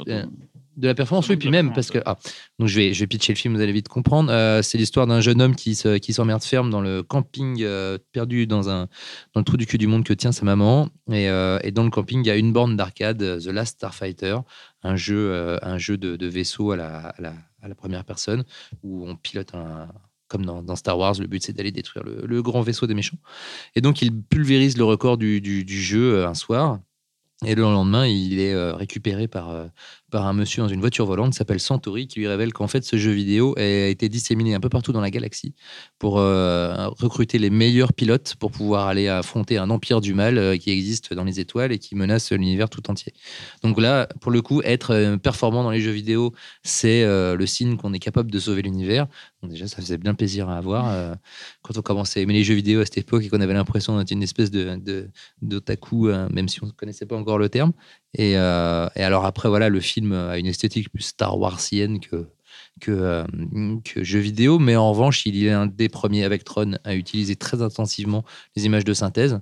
Et il essaye. Et d'ailleurs, quelques plans du film fonctionnent à peu près encore aujourd'hui. Il y en a d'autres, par contre, qui font très très mal. Mais, euh, mais le film est assez impressionnant pour ça à l'époque. Euh, moi, je sais que. euh, quand j'étais gamin, je voyais absolument pas de différence entre. Enfin, pour moi, voilà, ça se passait vraiment, c'était génial, etc. Et non, le film a une candeur qui, est, qui est toujours assez agréable. Et je pense que ça ferait un putain de bon remake. Ça, c'est typiquement le genre de film mis dans les, dans les bonnes mains. Ça ferait un très très chouette film pour les gosses aujourd'hui. Et du coup, c'est un film qui est un peu moins euh, pessimiste, c'est ça sur Oui, voilà, oui, oui, vidéo oui. En plus, après, le film n'a pas vraiment de commentaires Mm. sur le jeu vidéo, autre que cet élément scénaristique. Euh, le jeu, après, de- devient assez. le- L'élément jeu vidéo devient assez secondaire. Mais au, au moins, voilà, il présente pas Mm. les gamers comme des, comme des débiles mentaux. coup, hein. Oui, pardon, Xavier. Et, non, et en fait, euh, tout simplement, je vais juste dire, je- même si on l'avait un tout petit peu dans Tron, c'est vraiment dans Last Starfighter qu'on commence à voir l'utilisation de la structure du jeu vidéo, euh, avec le côté euh, univers euh, qu'on va, qu'on va explorer. Bon, c'est léger, Oui, hein, oui, faut oui, pas non vrai, plus. Mm. Les, morceaux, les différents morceaux à aller chercher, donc euh, toute la, la quête pour essayer de s'upgrader. Mm. Enfin, c'est euh, les prémices, quoi. Avec le coup spécial à la Oui, fin, euh, voilà, la étoile, euh, la, la rose de. Ah, je me rappelle Je sais plus. comment ça s'appelle. La rose oui, de la mort ou le vaisseau? La, fleur, de, la mort, ça, voilà. merci. qui, est un coup spécial à la fin où le héros est capable de, dé- de décimer toute la, toute la flottille des méchants avec euh, son vaisseau qui tourne dans tous les sens et qui met des lasers. Et moi, je, je crois que je lançais mon popcorn à ce moment-là, tellement j'étais fou. Il y, a- il y a un truc à, signaler par rapport à, donc là, je vais parler de jeux vidéo, donc par rapport à la chronologie de l'histoire du jeu vidéo. cinéma. avant, non, mais vous allez voir pourquoi, raison. vous allez voir pourquoi c'est important. À cette époque-là, il y a un truc qui n'existe plus maintenant, mais qui existait à notre époque et que les- nous avons connu, en tout cas, c'est que le jeu vidéo il se consommait chez soi ou bien dans des salles d'arcade. Voilà. Et en fait, à l'époque, le jeu vidéo chez soi était plus pauvre que les jeux vidéo qu'on avait en arcade. Et les jeux en arcade étaient faits pour faire dépenser de l'argent euh, souvent à des joueurs. Donc, c'était pas des jeux qui avaient des scénarios très profonds. C'est des jeux qui misaient sur l'instant, l'action tout de suite et le fait que tout de suite vous avez du plaisir. Suite- le gameplay instantané. voilà, instantané. Donc c'est vrai que les jeux vidéo de l'époque, qui s'inspiraient donc beaucoup aussi des jeux d'arcade, en fait, les films, je veux dire, euh, s'inspiraient du coup, c'était des, films avec des scénarios assez faibles en fin de compte. Là, bon, on n'a pas parlé d'adaptation, mais c'était vraiment, cette vision du jeu vidéo, c'est vision, un côté très euh, ludique tout de suite. Il n'y a pas un côté scénarisé et peut-être avec des, choses qui vont arriver plus tard, comme des, points de vue dans le jeu vidéo. Voilà. Donc c'est pour ça que ces premiers, enfin, les 80, l'esthétique jeu vidéo qui est vraiment représentée, c'est surtout l'action, c'est surtout des choses très, euh, voilà, très basiques. Il n'y a pas encore l'atmosphère, il n'y a pas encore. Voilà. Donc c'est juste pour situer. On se situe, on est dans les années 80 à peu près, quoi. Et le jeu vidéo, et voilà, justement, chez soi. enfin, ou- le fait que Star, la- The Last Starfighter est moins, euh, est moins dans la méfiance vis-à-vis des jeux vidéo, ça nous entraîne justement au début des années 80, où, où finalement, il y a, il y a c'est complètement démocratisé le jeu vidéo et on tombe dans l'adaptation pure et dure euh, de franchises euh, qui sont d'abord. euh, Il y a eu- il y a eu- vidéoludiques. Mais il y a eu un, un- juste pour situer avant, avant, on va souvent parler de Mario qui je pense est Ouais. le premier, le show, mais Bah il y a eu ouais, un, ouais. un- un film qui s'appelle The Wizard en, enfin, en- en- aux États-Unis, mais et Video Kid en France. Et là, c'est assez curieux. C'est un film placement produit. je vais donc là pour le côté esthétique, euh, c'est Walou, il n'y a rien. C'est euh, un road movie entre un gamin un peu autiste et son frère. Et il se trouve que le gamin autiste, il se, il se, il se découvre dans le jeu vidéo, il devient, euh, il découvre sa vraie, voilà, c'est son, son vrai potentiel et tout quoi. Et ils vont faire un road movie pour essayer de voilà. Et à la, f- c'était un film entièrement à la découverte de Nintendo en fait. Et à la fin, il y avait justement les premières images de euh, Super Mario 3 qui étaient diffusées dans le film qu'on n'avait encore jamais vu. On voit un Power Glove pour ceux qui savent, c'est une sorte d'accessoire débile créé par Nintendo où on a un gant pour contrôler le jeu et ça ne sert à rien, ça ne marche pas. C'était génial. c'était génial sur le principe, mais ça ne marche pas. Mais bon, c'est un, accessoire typique d'une époque où on pouvait tester plein de trucs. Et ça, c'est vraiment très peu de temps, je crois que c'est fin 80, début 90, très peu de temps avant que effectivement arrive la première adaptation, euh, on va dire officielle, euh, qui est donc Super Mario Bros. Et là, pour le coup, qu'est-ce que Mario? Est-ce que des gens ici savent pas ce que c'est Mario? Je pense que tout le monde sait dans nos auditeurs, mais pour expliquer, c'est un jeu de plateforme où on dirige un personnage qui doit, euh, on le voit de côté, il est à plat et il doit aller d'un point A à un point B à la fin du niveau et il peut tuer les ennemis en leur sautant dessus. Il doit réparer de la plomberie, non la Voilà, il doit y avoir. Ce n'est pas un plombier. C'est pas un. C'est un fleuriste.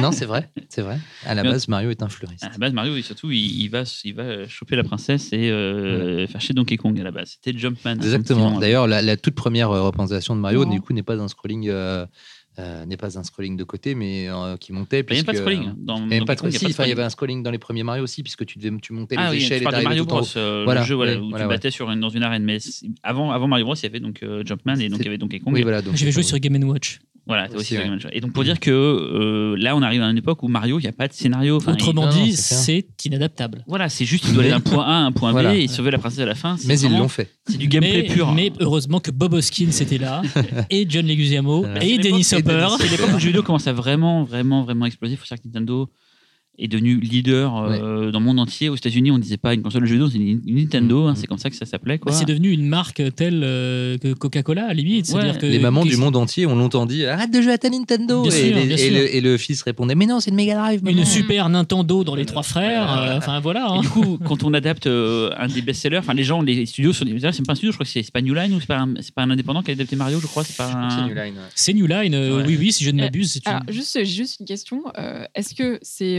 euh, c'est une volonté des studios de cinéma enfin, Est-ce qu'ils sont allés draguer euh, Nintendo et tout ça pour récupérer Ouais, ouais, C'est pas Nintendo qui est allé Peut-être pour Video euh, Kid, Nintendo a, a peut-être fait un, un- un placement produit éhonté, un peu comme Mac et moi, où c'est McDo qui, qui sponsorise à fond le film. Là, je pense pour Video Kid, c'est vraiment du placement produit. Je suis pas dans, dans, le- dans ce cas des deux, mais j'imagine. Autant pour Mario Bros, je pense vraiment que c'est un moment donné, c'est un moment charnière. Et de là, notre podcast va s'accélérer à toute vitesse. Où les gens se sont dit, là, il y a un truc nouveau. Ils ont mis un peu de temps à se rendre compte de ça quand même. Ça, c'est normal, c'est les adultes, hein, ils sont débiles, quoi. Et, ils, ont, ils ont mis un petit moment à se rendre compte de ça. Ils se sont dit, tiens, là, il y a, ce que je disais tout à l'heure, ce Weibo l'a fait beaucoup. Ils ont dit, tiens, il y a des IP, des, des, donc des propriétés intellectuelles qui coûtent pas très cher et qui peuvent rapporter beaucoup de gens parce que les gens connaissent tous Mario. C'est très simple de lancer un film Mario. Pas besoin de faire promo pour expliquer qui il est. Tout le monde connaît. Même si le film finalement va ressembler à rien de ce qui est vraiment Mario. C'est c'est, euh, On peut parler, d'ailleurs, fin fond du panier. Bon, je sais Costaud. pas, moi je l'ai vu en salle à sa sortie. Euh, J'étais fan de Super Mario, j'ai détesté instantanément. Donc euh, c'était euh, non, je, je crois que j'ai revu des bouts à la télévision. Ah, C'est horrible, je l'ai revu. En direction artistique, c'est super embarrassant. En fait, ils se sont Enfin, dit, les champignons dans, dans le, dans le jeu vidéo, parce que Mario grandit avec des champignons, ils ont dit, bah, les champignons, c'est les c'est- donc c'est une ville remplie de, de mycoses, en fait. euh. Sérieusement, c'est des mycoses dans Ouais, dans le film. Puis Dennis Hopper se transforme donc en, en- en Bowser, hein, c'est ça, hein, Ouais, c'est ça. euh, Il a la capacité de se transformer en lézard géant. Euh, Mario, du coup, comme dans le jeu, en fait, le principe de Mario, c'est quoi? C'est de sauter? Et ben dans le film, ils ont des bottes pour les faire sauter plus haut. Tout à fait. Parce qu'ils se sont dit, c'est ça. Le... Ils ont dit, ils ont quand même fait, je pense, un brainstorm. Genre, eh bon, on va mettre tout ce qui est le jeu vidéo dans, euh, dans- sur un tableau et on va faire un film avec ça après. Et c'est Est-ce qu'ils rentrent dans des tuyaux euh, pour des. Il y a des tuyaux, on a Des sortes de tuyaux, toboggans, Ouais, il y a des trucs de, direction artistique qui renvoient effectivement aux jeux vidéo, mais tout ça est tellement Brésil. passé à la moulinette du mauvais goût. euh. Ah oui, à Brésil, Après, effectivement. on a l'impression de voir une espèce de version complètement bâtarde et débilitante de Brésil parfois. D'accord. Mais justement, ce qui est de, de- très intéressant. Il adore le Oui. film, il dit rien, il Alors- se tait, il se tait, il est là, il fait putain, mais j'adore ce film. non, moi, non, c'est- non. Non, par contre, moi, dans le film, il y avait un truc que j'adorais. Enfin, c'est pas un truc, c'est plutôt la charmante demoiselle Samantha Matisse Tout à fait. qui. Est-ce qu'elle joue Princess Peach? Oui, oui. Ah ouais. Mais non, non, mais par contre, ce qui est de vrai- véritablement intéressant avec, avec Super Mario Bros, c'est qu'en fait, les, on a tout de suite vu les limites de l'adaptation du jeu vidéo. Et toutes les erreurs qu'il y avait dans Super Mario Bros se sont retrouvées dans toutes les adaptations suivantes. C'est- Ouais, les c'est- 5 c'est années qui ont suivi, voilà. Parce qu'après, il y a eu des, des changements. Oui, mais les cinq- voilà, Les mais- 5 années qui ont suivi, Double départ- Dragon, euh, Street Fighter, c'est vraiment. euh, À chaque fois, on, avait, on, on- on se retrouvait avec un jeu vidéo qui avait un pitch de base. On t'envoyait dans une quête, donc tu avais un but. Sauf que Là, après, c'est du gameplay, c'est tes décisions. c'est- voilà. Sauf que tu veux l'adapter dans un film, tu as besoin de narration. Donc, pour remplir les blancs, alors automatiquement, ils essayaient de voir quels sont les symboles du jeu Mhm. vidéo.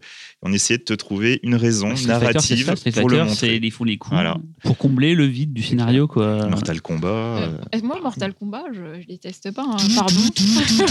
J'aime bien la musique. Parce que le film a lui une esthétique euh, qui n'est parfois pas dégueulasse. C'est un, Ouais. c'est un film qui est, qui est techniquement euh, pas, pas toujours. Bah, le jeu voir, était euh, déjà dégueulasse, donc en termes. Ah, Non, mais- alors à l'époque où il est sorti le jeu, il est très hongkongais dans son esprit, je trouve. Oui, oui, Euh, Non, mais surtout, Un peu est-ce que Mortal Kombat, c'est pas, il, se- il se prend pas complètement au sérieux en plus, non? Il est pas Oh, dans. Raider, Ah, enfin, euh, Lambert qui fait. si, ah, si, ah, ça se ah, prend ah. quand même Bah, au sérieux. Mais euh, Je sais pas. Si, si, ça se prend quand même au sérieux, mais comme l'univers est plus. Street, Fi- Street Fighter et ou Double Dragon essayent d'exister dans un univers qui est plus ou moins le nôtre, mais pas complètement. C'est tellement le cul entre deux chaises. Ça les limite en termes de scénar. Hein. Ça les limite en termes de scénar. alors Mortal Kombat, il y a une mythologie à l'origine. Mortal Kombat, il y a une mythologie, il y a un univers, le film plonge complètement dedans, donc ça a l'avantage de. co- Comment il s'appelle Goro? Goro. Les Mais. Goro, c'est c'est- en termes euh, d'achèvement Kang, animatronique, elle Très est beau, très beau. magnifique cette animatronique euh. C'est Ouais. superbe. paye son tribut à Rire et Hawson. Ouais, complètement. Non, non. Non, mais c'est pour ça. Il y, a des- il y a le film Mortal Kombat de, de notre génial euh, Paul, euh, Paul W. Anderson. Anderson qui, euh, qui, euh, Pas qui- Paul Thomas. euh, qui, qui va vite après euh, d'ailleurs euh, Ah, ouais. nous faire un Resident Evil avec euh, le non-succès euh, euh, artistique que l'on sait. Très intéressé par les jeux vidéo, lui. hein, parce que Bah même oui, quand oui. il fait le remake de la course, De la à- course de à la mort, course à il la mort, euh, c'est- c'est- Et Soldier, c'est un petit peu aussi qui a Warrior. Complètement, hein. non, non, Ouais. complètement, ouais. Ou Ça, même euh, Bionic- Commando pour ceux qui connaissent. Ah, ouais. excellent, Bionic. Contrat, contrat. Tout à fait, ouais. Tout ça, c'est les 90-2000, c'est ça? Voilà, et en fait, euh, à la rigueur, Resident Evil, pour moi, c'est déjà, on commence un peu à basculer dans quelque chose qui commence à devenir un peu Mm. mieux. Je dis pas que le film est bien, mais ça commence à devenir. alors, Mais- Resident Evil, il y a une raison. C'est parce que Resident Evil est tellement cinématographique Oui, mais on- le jeu à la base que. on va y revenir, mais euh, juste pour dire qu'à l'époque là que- donc, de Mario, euh, il a encore, il n'y a toujours pas de contamination du cinéma par l'esthétique jeu vidéo. Pour moi, Non, à ce pas moment-là, toujours pas, c'est toujours. Parce que Sauf techniquement, c'est pas vraiment sauf possible. au- C'est dans. Mortal Kombat éventuellement. Oui, c'est mais adaptation, mais attention, Mortal Kombat aussi, les personnages, ils étaient, ils étaient en. C'était euh, de, c'était de, c'était de la, de la, enfin pas de la vidéo, capture. c'est de la voilà. c'était c'était De la c'était capture de les- vidéo. Voilà, et- donc, et donc du coup, ça, c'était le jeu vidéo déjà en termes mais de. Déjà la queue du coup. tu Tout vois. à fait rigolo, c'est qu'il y a eu un jeu vidéo Street Fighter adapté du film Exactement. qui était Comme comme, Mortal Kombat. Mortal Kombat. Ouais, c'était très très putain. Un des seuls jeux sur Terre où on peut diriger Kylie Minogue, en fait. Il faut le Ouais, savoir quand même. ça, c'est vrai. En gros, ces films-là, ils récupèrent juste les personnages, euh, l'idée générale du film, mais euh, pas l'esthétique finalement. Voilà. Enfin, pas le, les- le gameplay potentiel. euh, les... Non, c'est- vraiment les symboles du, du jeu vidéo qui- qu'ils essaient de récupérer à chaque fois. De toute manière, il va falloir se dire que ce podcast va être- est, est est plus ou moins la- le constat d'un échec. À mon sens, en tout cas. ah, non, voir. plus ou moins. On va C'est pour ça que j'ai dit plus ou Ouais. moins. Il y a quelques, il y a ils en quelques moins, mais- tentatives, Mais mais. vu qu'on parle encore de hardware, je suis désolé de parler un petit peu sur le jeu vidéo, il faut un petit peu revenir On n'a là-dessus. pas du tout évoqué le film de Richard Stanley. Je ne comprends pas ce que tu dis, mais. Ah, bien, bien vu. Alors, le matériel, en fait, là, on arrive autour des années 80, C'est- milieu des années 90, 95, et arrive en 95, 94, je sais plus exactement l'âge, par contre, c'est la honte pour moi. Arrive un nouvel acteur de, dans le jeu vidéo et aussi une nouvelle technologie, c'est Sony qui arrive avec la PlayStation et apporte la 3D. CD-ROM avant. déjà. Et donc les full motion vidéo, la 3 dimensions, et là tout d'un coup le jeu vidéo passe dans une ère un peu plus adulte. C'est à ce moment-là vraiment qu'on dit que le jeu vidéo est passé dans un autre ère. C'est peut-être aussi parce que les enfants que nous étions sont devenus adolescents et plus tard adultes et donc avoir un pouvoir d'achat.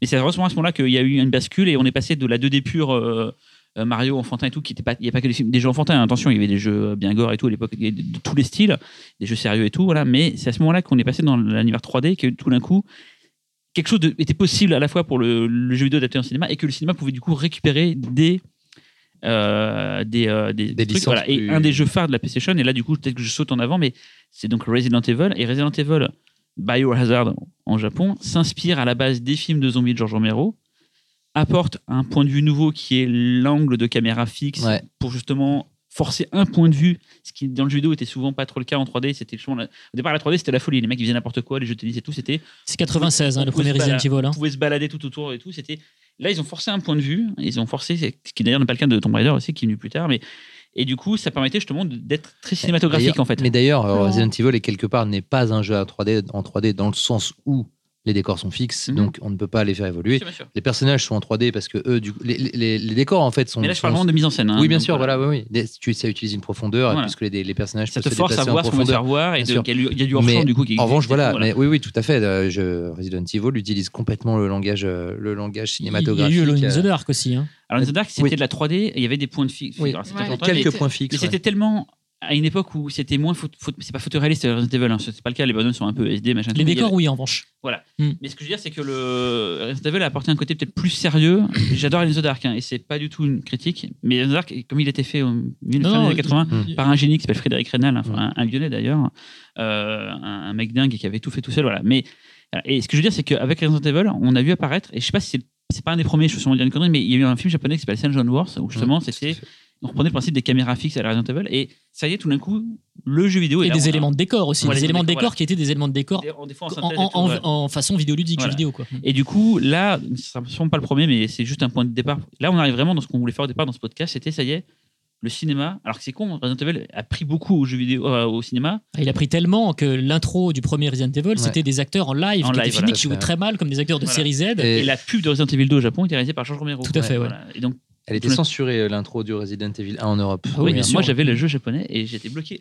Passage des tableaux, ça c'est pour l'anecdote, parce que justement il y avait. Ah oui, bien sûr. C'était pas censuré la vidéo et en plus il y avait un premier élément synthèse aussi, une tête coupée qui tombait qui n'était pas censurée. Mais bon, pour dire que voilà, ça y est, le cinéma commence à adopter euh, des codes du jeu vidéo. Il y a donc d'autres exemples qu'on va sûrement discuter maintenant, mais c'est vrai que je pense qu'il y a une. C'est la 3D des jeux des vidéos et c'est cette époque-là qui a fait que tout d'un coup il s'est pris sérieux. Ça Mais vend des millions de En fait, c'est une convergence finalement. En fait, Ouais, plutôt, c'est c'est plus, plus, plus, plus que je pense quelque part qu'une que le cinéma qui, enfin, c'est juste que comme le jeu vidéo devient plus ambitieux par les moyens techniques et par l'influence du cinéma, euh, on, on voit, euh, il y a voilà, les, les deux médiums commencent à marcher un petit peu pied d'égalité. Et il est plus simple de s'influ- de, de s'inspirer de quelque chose qui a quelque chose à t'apporter. Euh, qu'avant où en effet à l'époque des Mario et tout Non, ça mais- n'avait pas grand chose à t'apporter euh. excuse-moi, mais tu dis Resident Evil, c'est- ça s'inspire de Romero, enfin Tomb Raider, ça s'inspire de Indiana, Indiana Jones. Jones, bien sûr. Donc du coup, finalement, après réadapter ces trucs-là, est-ce que c'est pas tourné en Alors, quand Mais- je dis adapté, non, parce que tu vois, Sam John c'est pas une adaptation de Resident Evil. Il a repris le Mm. principe des points de vue. C'est ça que je veux dire, c'est que là, je suis pas en train de parler Et d'adaptation. en plus, c'est méta, parce que c'est l'histoire d'un concepteur de jeux vidéo Voilà. qui veut justement s'inspirer pour créer son propre jeu. C'est pour ça que je dis bien que c'est l'esthétique du coup, c'est Mm. plus du coup un jeu vidéo qui a été fait en film et le film à nouveau est adapté en jeu vidéo, c'est pas ça que je voulais dire, c'est vraiment le côté esthétique. Et un truc qui a apporté les jeux vidéo 3D que le cinéma cherche à faire depuis, depuis le début en fait, c'est le côté continuité. En fait, dans le jeu vidéo, on peut se permettre d'avoir une sorte de plan séquence continu qui est le, le- le- le jeu vidéo. Et ça, c'est depuis toujours le cinéma a essayé de faire des faux plans séquences et tout, a toujours essayé de copier ça. Et c'est ça qu'on retrouve plus tard après dans certains films qui justement copient l'esthétique du jeu vidéo. Je pensais, qu'on préparait le truc, à Lord of the Ring, il y a beaucoup de plans de, bataille, de vues de très très haut. Et ça, c'est emprunté justement au ce qu'on appelle les STR, les jeux comme Warcraft, Starcraft et tout. C'est des trucs qui étaient possibles dans le jeu vidéo parce que c'était de la 3D, c'était plus du cinéma. Et que le cinéma s'est dit, bah, pourquoi pas nous? C'est pas mal d'avoir un point de vue comme ça hyper euh, loin. Il y a sûrement eu d'autres films qui ont fait ça. Je sais pas, peut-être Guerre et Paix, le film russe, ça peut-être avait des Ouais. plans comme ça très loin aussi et tout. Mais D'ailleurs, je réfléchissais, le- le- ce que- ce que- un- quelque chose qu'on a beaucoup de mal à voir maintenant dans les jeux, dans les films de super-héros notamment, c'est-à-dire les plans séquences numériques euh, avec les caméras qui se baladent de partout, etc. Euh, et aussi dans beaucoup de films d'heroic fantasy. Allez, maintenant, je, je je voyais la nouvelle bande-annonce de Warcraft encore aujourd'hui avec euh, le plan de la caméra qui passe au-dessus de la forteresse, etc. Bref, c'est un plan maintenant qu'on voit 12 000 fois. C'est des plans qui sont nés dans, les cinématiques de jeux vidéo parce qu'on pouvait pas les faire avant au cinéma, parce qu'il était impossible de, à la fois de matérialiser un univers qui n'existe pas et en plus de le filmer avec des caméras qui tournent dans tous les sens. Et maintenant, euh, maintenant euh, et donc dans les, par contre dans les Final Fantasy et autres, dans les cinématiques, on voyait ces plans-là et ça nous rendait un peu fou quand on était gamin d'ailleurs de voir ce truc-là. Et maintenant dans les jeux, dans les, dans les films de cinéma à gros budget, on en voit partout, tout le temps. Donc là, c'est clairement euh, vraiment un- une, influence de l'esthétique du jeu vidéo, mais c'est surtout aussi une influence de la de l'év- l'évolution technologique. Euh, dans les jeux vidéo, on, pouvait pardonner euh, qu'une image de synthèse soit pas super belle parce qu'à l'époque, euh, c'était le stade le plus avancé qui existait, donc ça nous soufflait. En revanche, on aurait mis ça sur un écran de cinéma, on aurait eu la critique qu'on a eu bien souvent. Oh, ça ressemble à une cinématique de PlayStation. Tandis que maintenant, comme la, la, la technologie des images de synthèse a, a avancé à un niveau complètement hallucinant, on peut faire ces mouvements de caméra et, euh, et, euh, et, euh, et que ça donne quelque chose de cinématographiquement. Et juste pour dire qu'un jeu vidéo, c'est entièrement du jeu vidéo, ça qu'il n'y a pas d'éléments filmés mélangés à un jeu vidéo. Alors le problème du cinéma, c'est que souvent, quand tu mélanges la synthèse et un élément réel, on voit la différence. Ah c'est ça oui, qui fait qu'on est, on est, voilà, qu'on est, qu'on est, on est sorti du truc. Alors qu'un jeu vidéo, tout est du même niveau. En fait, compte Mm. aussi l'herbe elle est pourrie, le dinosaure est pourri. En fait, compte, tout est pourri. fout. Xavier, tu voulais dire Moi, en fait, c'est, je voulais revenir sur l'histoire de, de- de- justement des, des caméras. C'est que Je me souviens qu'à l'époque, donc tu, par exemple, de- devant Time and Tide, sur Arc, euh, moi j'étais fasciné par ce plan euh, de la caméra qui passe, Qui- par, qui la passe fenêtre. avec la, Je- j'étais- déjà dans la bande-annonce, Voilà, j'avais j'ai- éjaculé devant C'est fait en live en plus. Ouais. Exactement, c'est fait en live. Et, euh, et j'étais fou, quoi. J'étais fou devant ce plan. Toujours, hein, tu regardes maintenant, toujours. Et la bataille sur la, Et- la façade de l'immeuble avec Ubai, elle est juste toujours aussi démente. Et hein. voilà, du coup, tu, tu te retrouvais. euh, en fait, ce, ce plan-là te permettait justement de, de gagner une sorte de profondeur. Enfin, du, du coup, c'était beaucoup plus ample au niveau de l'espace. C'est quelque chose qu'en fait, tu retrouvais euh, énormément dans les cinématiques de jeux vidéo. Donc, à chaque fois, c'est vrai que dans les cinématiques, au début, tu essaies quand même de, récupérer une, forme de narration, parce que généralement, c'était un peu l'instant où tu soufflais, on te donnait des éléments supplémentaires na- narratifs. Et on récupérait aussi donc les cadrages cinéma, mais boostés avec les capacités de la console, donc des caméras virevoltantes et tout. Et c'est vrai que petit à petit, ça a contaminé, comme tu dis, donc euh, par exemple les deux tours avec euh, l'utilisation des, plans larges, ces, ces, travelling d'un seul coup pour essayer de, renforcer la profondeur de, de, de- de ton plan. Et petit à petit, même tout simplement, le, présenter une ville qui n'existe pas, une ville virtuelle maintenant, c'est automatiquement un méga plan large avec un travelling, God of. Egypt, là, c'est automatique maintenant. il y a un truc dans God of. Egypt qui est beaucoup dans le jeu vidéo, c'est le côté. Dans le jeu vidéo, ce qu'ils aiment bien faire, c'est le- ça, c'est plutôt avec les cinématiques, c'est arriver dans un énorme plan en synthèse et tout, avancer, avancer, en fait, on est dans le vrai jeu. Genre. Final Fantasy, il y a ça au début de Midgar, on avance et tout. Final Fantasy 7, 8. 7, 7, il y a ça, il y a voilà. Et dans God of Egypt, et dans beaucoup de films, il y a ça, ce truc-là de on est très très loin dans l'espace, on approche, on approche, et au bout d'un moment on arrive, et c'est un plan juste à la grue à la fin qui au niveau des protagonistes. Et ça, Ouais, c'est typiquement le jeu vidéo, ça. Alors- du, du tout, du tout grand jusqu'au tout petit, quoi. C'est-à-dire Alors, que paradoxalement, moi j'ai été euh, assez soufflé euh, par un jeu, euh, du coup je vais réussir à le placer, Euh, ces dernières années, qui s'appelle The Last of Us, qui est donc un jeu post-apocalyptique euh, d'une qualité de narration cinématographique en termes d'émotion, de personnages, c'est extraordinaire. Mais moi, ce qui m'a vachement intéressé quand j'ai vu le making-of du jeu, c'est comment ils ont réalisé les cinématiques. Parce qu'il y a quand même pas quelques cinématiques dans le jeu, il y en a pas mal. Euh, c'est faire partie des meilleures cinématiques de jeux vidéo. Pourquoi? Parce que euh, justement, elles s'affranchissent, elles refusent complètement ce côté euh, caméra libre qui peut faire ce qu'elle veut, etc. La plupart du temps, les cinématiques de jeux vidéo, il y a un personnage qui parle et la caméra, elle tourne autour de lui en un non-travelling aérien, elle passe au-dessus, en dessous, entre ses jambes, on dirait du Michael Bay.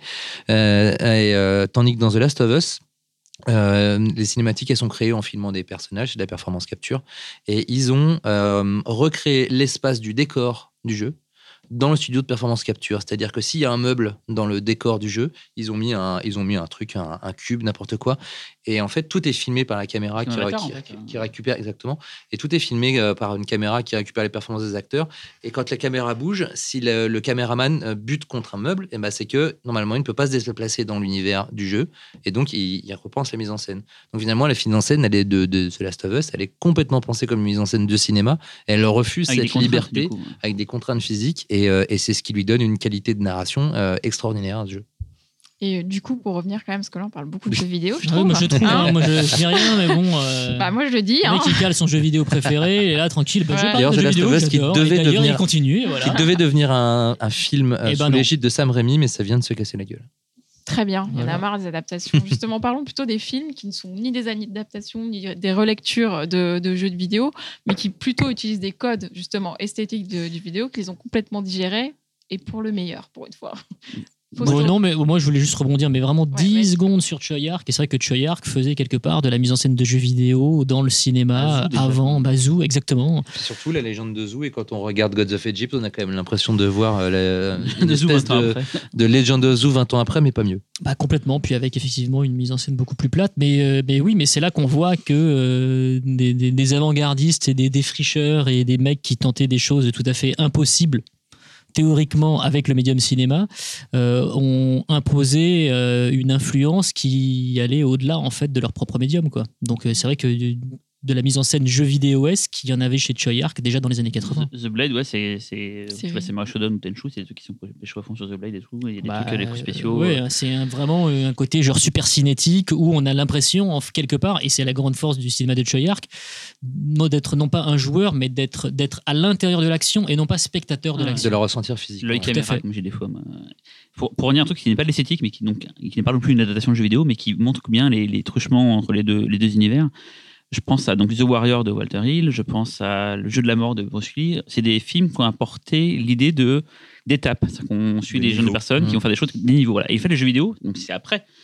Ont beaucoup euh, copié ça. Kung Fu Master, par exemple, c'est un des premiers beat'em all de l'histoire du cinéma du jeu vidéo. Pas, le- pas le premier, un des, un des premiers. où On doit aller d'étage en étage, tabasser plein de gars qui sont random, et à la fin, on a un personnage qui est différent des autres. Tu te rappelles le du jeu boss. vidéo Bruce Lee euh, sur euh, sûr, sur Spectrum, Amstrad, Amstrad, sur ouais. Et sur Spectrum euh, Et donc, cette histoire de, de, de, de, de monter en puissance, un peu comme dans les jeux, de, jeux de- des RPG qu'on appelle ça, les, donc les jeux de rôle euh, sur jeux vidéo, de, de battre des personnages complètement aléatoires et à la fin des personnages un peu plus emblématiques qui sont caractérisés parce qu'ils ont Les un look et de tout, fin de voilà, de font partie de des boss de aussi. mi-niveau et tout. Mm. Et ben, on- un film récent, euh, on en a parlé tout à l'heure vite fait, The Raid, je pense surtout au premier pour ça, qui vraiment, pour le coup, n'est pas une adaptation de jeu vidéo, ne prend pas forcément l'esthétique d'un jeu vidéo, c'est vraiment un film d'action, mais qui reprend le principe de monter en puissance, de, des fois de perte de vie, des fois les mecs qui sont un peu ab- abîmés, ils reprennent un power-up, et faire, ça peut être plein de trucs comme ça qui sont pas clairement euh, indiqués. Il n'y a pas un mec qui prend une banane pour être plus fort, non, c'est juste. Ça aurait pu être drôle, hein, ça vie, être hein. drôle, voilà. Mais juste pour dire que Par contre, il prend des là, c'est clairement l'influence euh, du jeu vidéo, et c'est pas l'esthétique cette fois-ci, c'est vraiment dans la construction, les, les, les- voilà, les, Et pour ça, c'est quand même pas du tout dans l'esthétique, c'est vraiment que. les ah, pour moi, pour le coup, c'est plutôt C'est dans comment. la- dans le concept. Voilà, c'est des idées qu'on disait tout à l'heure dans Mm. Hardcore Henry, c'est des concepts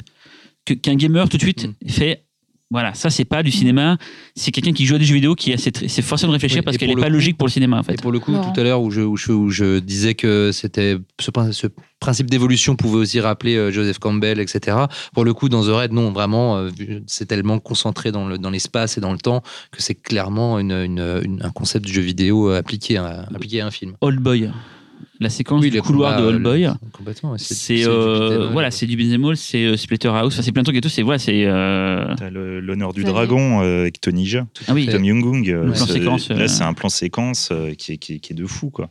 Du pur beat, beat them all avec. euh, Est-ce que c'est pas tous monte les dans films de une tour par un escalier, Non, non, mais c'est oui, pas parce que, que, là, il y a le côté, euh, le côté en, en effet plan séquence qui C'est fait ça. qu'on est dans une Mmh. action liée. Voilà, euh, T'es vraiment dans une action continue, comme tu Mm. pourrais l'être dans un jeu vidéo. Et il Tu, tu jouais à Double il Dragon, c'était ça, c'était continu, continu. T'avais des vagues d'ennemis, c'est littéralement On ça. rentre dans des ennemis qui sont interchangeables, on s'en fout Voilà. euh, d'eux. Et il y en avait un différent à la fin. euh, ils attendent leur tour voilà, Street of. Rage ou même Street of Rage, tout à s'appelle fait. le, jeu de Capcom Final Fight. Final Fight, c'est pareil. Ouais. Final Fight, c'est les- il y a la nuit. hein. De toute façon, c'est le métro, les punks et tout.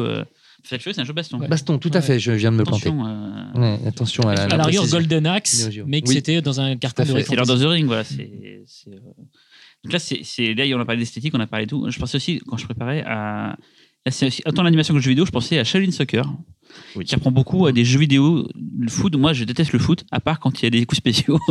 et du coup, j'adorais dans le jeu vidéo, genre un jeu comme World Cup, en fait, sur, sur NES et sur Game Boy, où on pouvait faire, faire des coups euh, bigger than life, et avoir des. des- des- voilà. Et Shaolin Soccer. Si, euh, a complètement repris. pas plus Olivier Tom, euh, Shaolin Soccer, je, je, Je, pensais à l'animation japonaise, mais Ouais. aussi aux jeux vidéo. Il y a un- parce que dans, dans l'Ivetom, ils font pas de trucs. euh, Enfin, euh, ils font des trucs dingues, mais ça reste toujours.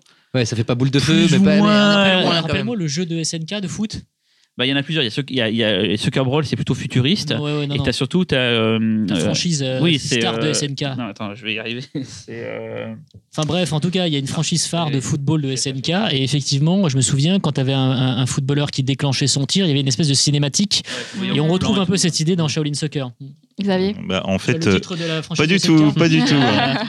Non, non, mais par contre, là où je suis d'accord avec Cyril, c'est que en- Stephen Shaw, même dans son, son film suivant, qui était Kung Fu Hustle, Ah oui, il reprend en pareil les, les, les, les codes, l'esthétique du jeu vidéo, mais en, dans un niveau encore plus, plus élevé, Oui. plus mélangé avec le, médium cinéma. Tout euh, à de fait, exactement. La, la, la, transforment, la paume de Bouddha. euh, euh, et même dans, dans, dans l'esthétique des corps aussi. Esthétique euh, de la virtualité du corps, le corps qui se déforme, euh, le, le, le- des, des choses qu'on pouvait déjà voir donc dans, dans Matrix en fait. Et en parlant de Golden. Axe, j'ai pensé à un, un autre jeu d'Heroic Fantasy, mais vu de dessus, qui s'appelle Gauntlet. Et, euh, et en fait, en Et voyant le Seigneur des Anneaux, en voyant le Seigneur des Anneaux, y je voyais beaucoup de plans, notamment dans la Moria, avec les personnages qu'on voit de tout en haut, filmés tout en haut, qui marchent comme ça, euh, qui sont poursuivis par les orques. Et j'avais l'impression de revoir des, des scènes de Gauntlet, euh, ce fameux jeu. euh. Et alors après, il y a les, on parlait de l'adaptation de jeux vidéo, on peut parler aussi des vilains petits canards qui a eu. En fait, comme le judo a commencé vraiment à devenir énorme et tout, et qu'on disait tout à l'heure que c'était des IP pas très chers à acheter, il y a eu plein de petits vilains petits canards euh, qui sont sortis euh, à la fin des années 90, début 2000. Enfin, même plutôt, plutôt milieu Fin 2000, on va 2000 dire. ouais, milieu 2000. C'est euh, bah, par exemple, euh, le réalisateur allemand Uwe Boll, qui a trouvé un filon et qui a complètement massacré plein de licences juste pour le plaisir de dire. euh, voilà. Donc, c'est des films qui, pour moi, ne sont pas des- n'existent pas dans le sens où ils ont adapté peut-être un truc qui existait, mais il a tellement fait ça par-dessus la jambe. C'est comme si demain je prenais un roman et je regardais juste les noms des protagonistes principaux et j'en faisais une histoire complètement autre. Voilà, c'est euh, même juste le titre euh, en général de la franchise, c'est ça. et- Donc, il a fait House of the Dead, il a fait Far Cry, il a fait euh. Alone in the Dark. euh, Alone in fait the Dark. euh, ouais, il a fait bien. Blood il, Rain, il a fait plein de trucs. Il a bien euh, sodomisé. Ouais, mais House of the Dead, euh, il- Oui, il y a un côté fun. euh, alors certes, il y a un côté. dégénéré Non, mais bon, après, soyons Et honnêtes. là, je- et là, et là- et là, pour le coup, c'est le seul, c'est- je crois que c'est la seule adaptation de jeux vidéo où il y a des séquences de jeux vidéo qui sont issues du vrai jeu vidéo. C'est le seul. Les scènes, les scènes de combat, les premières scènes de combat sont en fait morcelées des scènes de combat de House of the Dead. et il tire sur les zombies en, Voilà. en pixels et tout. euh, Et lorsque nous avons des scènes euh, réelles qui apparaissent, c'est des adaptations de scènes de Matrix. voilà. Oui, avec des ralentis. Exactement. Il y a eu quand même deux trois trucs pas mal euh, qui ont été faits euh, dans l'eau. Il y a, il y, a, il y a eu bah, Silent Hill qui a été très bien adapté au, moi, j'aime beaucoup au Silent cinéma, je trouve, mais parce que c'est un, un jeu à la base qui avait un univers, qui avait un Mm. scénario, Ouais, qui avait une atmosphère qui était. En fait, c'était déjà un film. En fait, c'est Mm. juste qu'il était en C'est ça. synthèse. Mm. Et après, D'ailleurs- j'ai pas mi- film, jeu vidéo, je ne sépare pas. Hein, c'est pas, il y a pas un truc mieux que l'autre, mais c'était quasiment un film en fait. Puis la mise en scène de Silent Hill, le jeu était, euh, était déjà tellement extraordinaire Cinématographique, euh, et cinématographique. euh, et Christophe Gans, là, alors il- le film n'est pas parfait, mais, euh, mais il a réussi à quand même à, à avoir l'ambiance euh, du jeu. Et euh, c'était pas gagné parce qu'elle est tellement, euh, elle était, elle est tellement prégnante dans le jeu et comme on on dirige un personnage qui ne sait pas où il est, euh, qui ne comprend pas, euh, qui ne comprend pas l'univers dans lequel, il est en train de pénétrer. Euh, du coup, le film avait ce peut-être ce défaut. euh, enfin, il partait d'avance un peu perdant à ce niveau-là, mais non, non, il marche plutôt bien. euh, et euh, euh, je me rappelle que dans le film, le, premier passage entre euh, la ville et, euh, son pendant euh, démoniaque était euh, assez impressionnant. Et c'est peut-être la seule adaptation de jeux vidéo qui, euh, en fait, transcende ces modèles visuellement. C'est-à-dire que très souvent, euh, au jeu de la comparaison euh, cinéma et jeux vidéo, euh, par exemple, un, un monstre dans un jeu vidéo, en fait, s'il y a une transposition au cinéma, très souvent, c'est le cinéma qui est perdant. Là, pour le coup, il a réussi justement à, à- à se- à s'emparer de l'imagerie en fait de Silent Hill et en faire quelque chose de super ciné- cinématographique qui, moi, je trouve, dépasse d'un point de vue spectaculaire. J'entends en tant que spectateur hein, euh, ce qu'on trouve dans le jeu vidéo. Dans le jeu vidéo Silent Hill, tu veux dire? Ouais, ouais, ouais. D'accord. Enfin, c'est-à-dire que moi, le, Mhm. le Pyramid Head en fait de- de- du, du film, Ouais. je, je trouve qu'il est inégalable, quoi. Enfin, c'est mon avis après. Après, moi, je sais pas, le jeu. Ah, pardon, Oh, non. Moi, c'est juste pour dire que Silent Hill 2, le jeu, euh, m'a terrorisé. C'est-à-dire que c'est la première fois de ma vie où j'ai posé une Mm. manette et où j'ai dit je ne joue plus à ce jeu. Je ne peux plus. Et tu l'as fait? Euh, et j'y ai pas joué pendant 4 ans. J'ai 4 ans après, j'ai. Peut-être quatre- j'y vais pas, tu vas pas non. J'y ai pas joué pendant. Non, non, non, j'y ai pas joué. pendant- Non, parce qu'après, du coup. Ouais. du coup, après, je me suis lancé dans d'autres jeux, etc. Puis après, j'ai Il refait le encore en 1. pause sur son écran. Mais, euh, il a, il a pas osé la télé du coup, de la console. du coup, forcément, j'avais, j'avais légère déception par rapport au film parce que le jeu m'avait fait tellement un effet euh, buff. Mais, euh, mais c'est vrai que. alors, donc voilà pour le côté euh, euh, retranscrire les visions. euh, Ouais, en après, mieux. moi, je te parlais vraiment en, ouais, en- de, de d'un- Pyramid Head, ouais. ouais, d'un d'un Mm. pur en plus euh, point de vue d'imagerie et de retranscription. C'est-à-dire que effectivement, il faut mettre de côté à part l'immersion, le gameplay, ce que toi tu as ressenti sûr, en tant ouais. que joueur. Ouais, ouais. euh, Mais c'est marrant parce que moi, justement, sur Silent Hill, j'y avais un peu joué aussi. Et clairement, j'étais tétanisée quand tu te fais poursuivre par Pyramid Head. Enfin, moi, je suis incapable, je perds tous mes moyens, en fait. Et justement, c'est, je trouve que c'est un plaisir dans le film d'Alexandre Aja, de, du coup, de, De Christophe Gans. Christophe Gans, pardon, de, de, de pouvoir voir Pyramid Head, en fait. Mm. De profiter Ah oui, de. ouais. Parce qu'il est superbe, tu as envie de le regarder. ouais, Sauf que dans le jeu, tu peux pas parce qu'il te suit, quoi. Et du coup, là, t'as vraiment. C'est un vrai plaisir de spectateur, en fait. Tiens. Xavier. Oh, moi, c'est, je, je vais partir sur carrément autre chose. Donc, Ah, euh, je- vas-y, Je Cyril. sur la, Ouais. la- la- un truc qui nous intéresse d'ailleurs parce qu'on est un festival fantastique à la base et donc la peur. La peur dans le jeu vidéo, elle n'est pas pareille que la peur au cinéma. Je, on peut avoir peur Mm. dans un jeu vidéo pour un truc assez, assez, assez basique en fin de compte qui ne marcherait pas au cinéma. Je pense à, à Doom par exemple. Moi, je sais que j'avais très peur en jouant à Doom, alors qu'en fait le jeu n'est pas très flippant. Mais est-ce qu'on a peur des fois de mourir parce qu'on n'a plus beaucoup de vie Ça joue vachement sur le sur l'instinct dans un film. Sur- à part nous montrer, stress. voilà, Mm. à part nous montrer un protagoniste en train de, de- de- d'être mourant et tout. On se rend pas vraiment compte parce que euh, regarde, voilà. Alors que dans un jeu vidéo, il y a le côté des sauvegardes, machin, tout qui fait qu'on n'a pas envie de perdre. Et du coup, des fois, on va, va stresser et tout. Et la, la- la peur aux jeux vidéo et la peur du cinéma, c'est pas la même chose. Et c'est très difficile d'arriver à les mixer les deux, d'en faire quelque chose. Parce le que seul qui a peut-être réussi, je trouve, dernièrement, c'est Alien Isolation parce qu'il utilise une icône du cinéma qui est l'alien. Alors là, c'est donc euh, Pour- le jeu vidéo. Voilà, Mais je voilà. parlais plutôt dans le Ouais. cinéma, d'arriver à faire peur avec des éléments du jeu vidéo, c'est compliqué en Oui, fait. non, mais Euh, quand tu disais de mixer les deux, en ouais, fait. Je disais que je trouvais que parce je pensais à Alien Pyramid Isolation- Head en fait. Voilà, Ouais. voilà. Je te dis qu'Alien Isolation, Ouais. justement, pour moi, a réussi à mixer les deux parce qu'il te fait peur avec un objet de cinéma, un fantasme de cinéma, en fait. Il y avait des idées. Après, bon, on revient encore sur le jeu vidéo, mais j'y pensais tout à l'heure. C'est que euh, finalement, on, a été, on est passé très vite sur euh, Re- Resident Evil, euh, qui pour moi est une date dans le jeu vidéo, mais d'un point de vue un peu plus large, même dans la culture euh, horrifique. Mm. Euh, C'est-à-dire que c'est, ça a infusé tout, partout. Euh, Il y a vraiment eu un avant et un après Resident Evil. Et puis en plus, c'était un, euh, c'était un moment. Resident Evil, c'est sorti en 96, hein, c'est ça. hein. Donc euh, c'est en même pas encore la mode des zombies qui cassait les couilles à Ouais, l'époque. ouais, puis enfin pour moi, vraiment, euh, entre ça et le premier Ring, c'est euh, c'est au moment où la culture horrifique japonaise contemporaine en tout cas était, était à son meilleur et où elle a vraiment euh, beaucoup beaucoup influencé euh, la culture horrifique américaine et de fait mondiale. Mais il y avait quelque chose de rigolo dans les Resident Evil euh, c'est euh, justement c'est un pur suspense de cinéma mais qu'ils ont retranscrit de manière habile puisque c'était avant tout une ruse technique. C'était euh, à chaque fois qu'on rentrait dans une nouvelle pièce les Mhm. portes. Et donc là on a, on a un pur artifice de mise en scène de cinéma quelque part hein, c'est-à-dire ah, il y a une porte elle va s'ouvrir qu'est-ce Qui est qu'il y a derrière. voilà. Et, et sauf que là c'était pour colmater en fait la brèche du temps de, de, de, de- de Et téléchargement ces quoi. bâtards jouaient là-dessus, c'est que des fois, une pièce que tu connaissais déjà, t'étais passé 30 fois, le jeu savait qu'à tel moment du jeu, tu avais fait tel ou tel truc, et du coup, on trouvait la porte, à ce moment-là, quelque chose de nouveau arrivait, et du coup, te surprenait, parce que tu savais que tu étais en un terrain inconnu, c'est comme si tu étais chez toi, tu la porte de sa main, tout d'un coup, tu as, je sais pas moi, un énorme trou, et tu l'as pas prévu. Voilà, c'est, ça, c'est dingue d'avoir joué justement sur ces, ces imitations techniques et de, de nous avoir. Et sur Resident Evil, un truc intéressant, c'est qu'en fait, le, le- le- le jeu n'est pas que justement les zombies, ils vont piocher partout des araignées géantes, des serpents géants, euh, de la mutation. Enfin, ils- c'est génial, c'était assez large. en fait. génial, c'est de la SF c'est du Voilà, gothique Ils étaient généreux euh, dans le sens où ils sûr. se posaient aucune limite et ça aurait pu être complètement ringard dans un, dans un, dans un film parce que justement ce Bah, mélange des genres a Mais, été foireux. mais en fait, le, mais le film ne l'a quasiment pas tenté ce mélange des genres finalement parce qu'ils sont restés sur les ils sont restés sur les zombies et un Ils petit sont peu restés sur le côté high tech un petit Ouais. peu high tech et un petit peu parfois sur euh, sur le le, Némé- le Némésis ou Et le Nemesis, tout à les l'heure, corbeaux, mais, de, de adaptation ratée d'un truc du jeu vidéo mis au cinéma. Ben, le Nemesis,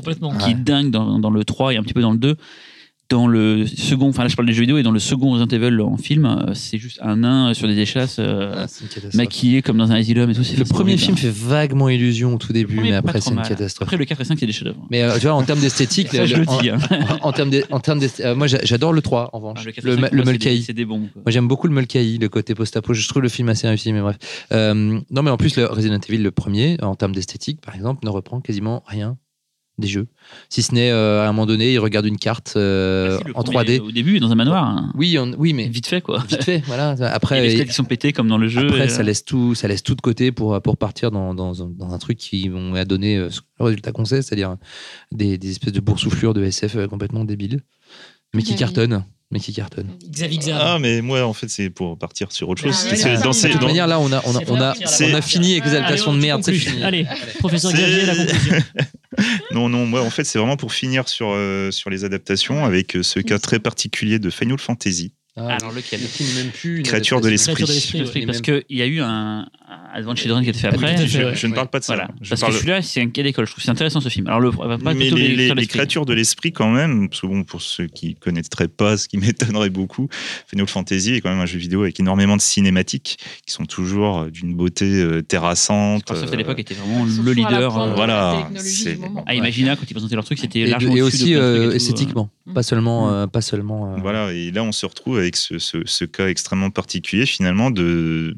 du, de, de ce studio, donc Square, hein, qui décide de- d'adapter cette licence au cinéma en faisant un film entièrement virtuel, entièrement en 3D. Le pari était de faire Un les premiers films, acteurs voilà, virtuels exactement. euh, photoréalistes. en synthèse, en fait. Voilà. dessins animés pour enfants c'est le premier Et, et- finalement, en fait, faire une monumentale cinématique, puisque c'est un peu l'une des, c'est, l'un des gros trucs qu'on apprécie dans Final Fantasy, faire, un- faire une, une cinématique de deux heures.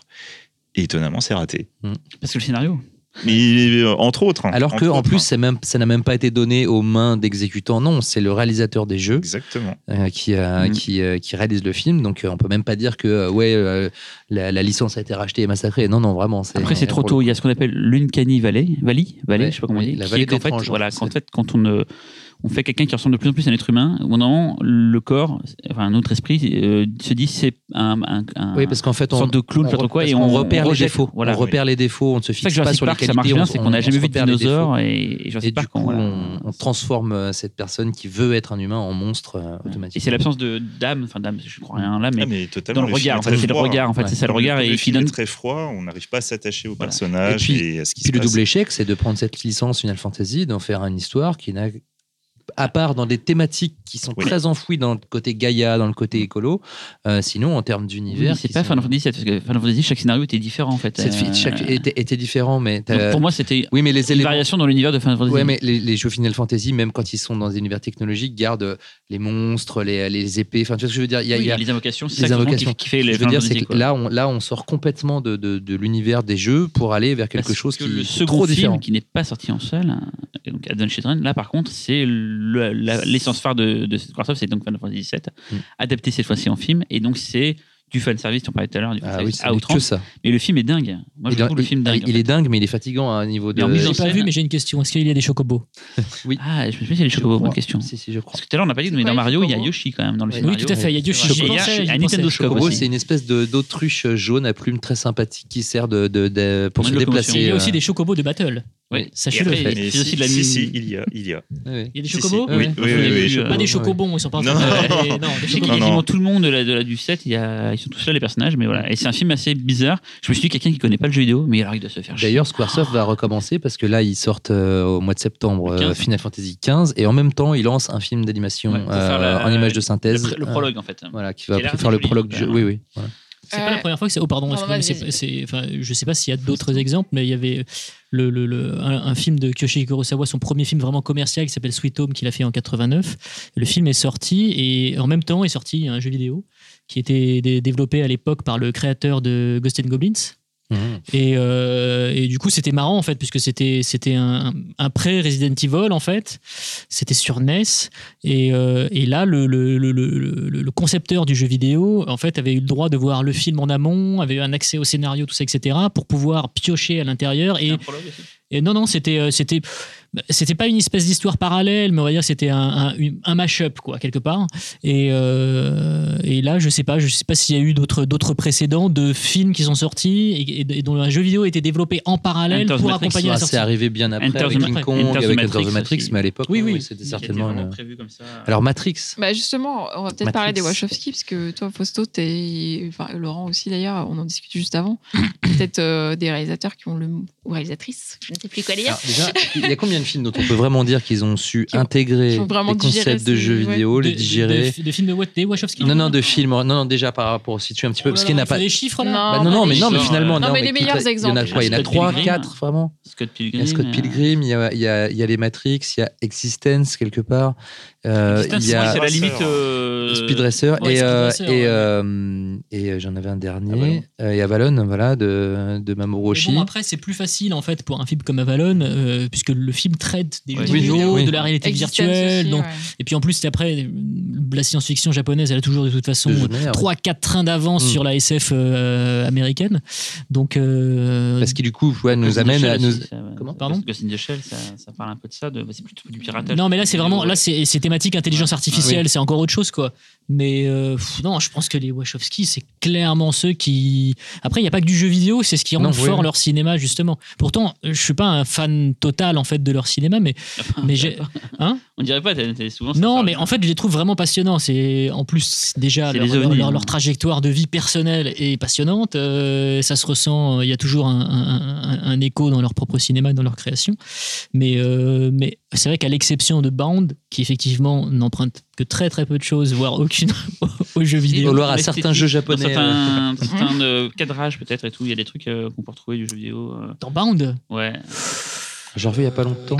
euh, On voit bien des captures d'écran. Des choses et tout qui sont un peu des fois. euh, je Ah, ça, non, parce que c'est des trucs, il y a du film noir. ouais, Ouais, c'est le comic book Ouais, film ouais, noir plutôt. plus hein. de, mais, mais, euh, mais je pense qu'il y a deux. il y a- enfin, je, je pense que et le jeu vidéo euh, et l'animation japonaise sont vraiment les deux choses qui irriguent euh, vraiment leur cinéma, mélangées à euh, des influences de ciné HK, à du comic book. Enfin, SF. ouais, c'est de toute façon, c'est un, un- un- c'est un melting pop. Voilà, c'est vraiment, Oh. c'est vraiment ça, quoi, le cinéma des, des Wachowski. Et, euh, et bah, leur grande force, en fait, c'est de se servir de, de- d'un, certain esthétisme euh, pour créer, pour bâtir leur propre mythologie. Parce qu'en fait, le, le- c'est, vraiment l'idée d'une mythologie composite qui emprunte, comme le disait Laurent, autant à la littérature qu'aux jeux vidéo. Donc c'est une espèce de grand écart. C'est parfois très très casse-gueule, mais, mais ça fonctionne, quoi. Et là, Cyril. Pour l'esthétique, un truc assez. Quand tu parlais, ça ça m'a sauté aux yeux en fait. On parlait tout à l'heure de ce que le jeu vidéo a apporté au cinéma, c'est ce côté justement euh, langage cinématographique que le jeu vidéo avait parce qu'il avait aucune limite par rapport au fait que c'est pas filmé, c'était euh, créé en temps réel et qu'après beaucoup de films ont repris. Et Matrix, ce qui a beaucoup marqué l'esprit à l'époque, c'est le fameux bullet time, et pas que ça, mais et bullet time, c'était l'idée de, de pouvoir ralentir le, le- le temps à- et de faire des allers-retours, et comme dans le jeu vidéo en fin de compte. Mmh, Mais ce qui est marrant, c'est que le jeu vidéo ne faisait pas ça avant. Très peu de ralentis avant, le, avant Matrix. Et quand Matrix est sorti, ok, il a contaminé tous les autres films derrière euh, d'action qui avaient tous leur bullet time, mais surtout, le jeu vidéo a mis ça, genre Prince of Persia, Les Princes du Temps, il y a eu euh, euh, Max Payne, enfin des jeux vidéo vraiment qui ont repris entièrement. Alors qu'à la base, ça devait être le jeu vidéo qui aurait dû initier ça, et Matrix a juste repris le principe de nous aussi, on veut pouvoir contrôler l'image à la frame près, et du coup, derrière, le jeu vidéo a pris. C'est Quel- marrant, quelque part, quelque part ça existait déjà dans les jeux vidéo parce que dans les jeux de baston en 3D, à partir du moment où t'es pas, les jeux de baston, t'es passé en 3D où donc tu pouvais déplacer ton personnage euh, sur euh, plusieurs plans. Tu faisais tourner ta caméra autour de ton personnage pour mieux visualiser le. Mais il n'y a pas ce côté freeze frame, le côté on s'arrête dans le temps, on, on revient en arrière. Il y a ce côté, c'est ça, manipuler le temps. Vraiment, C'est au niveau de la, en fait, le jeu vidéo a déjà une, une, une forme de temporalité particulière. Parce que un Les, jeu, ra- les ralentis à la fin Mais- du combat, par exemple. bah, par le- exemple, tout simplement pour mieux voir euh, tes scènes de, tes- enfin, ton, le- ton finish, on va dire. Mm.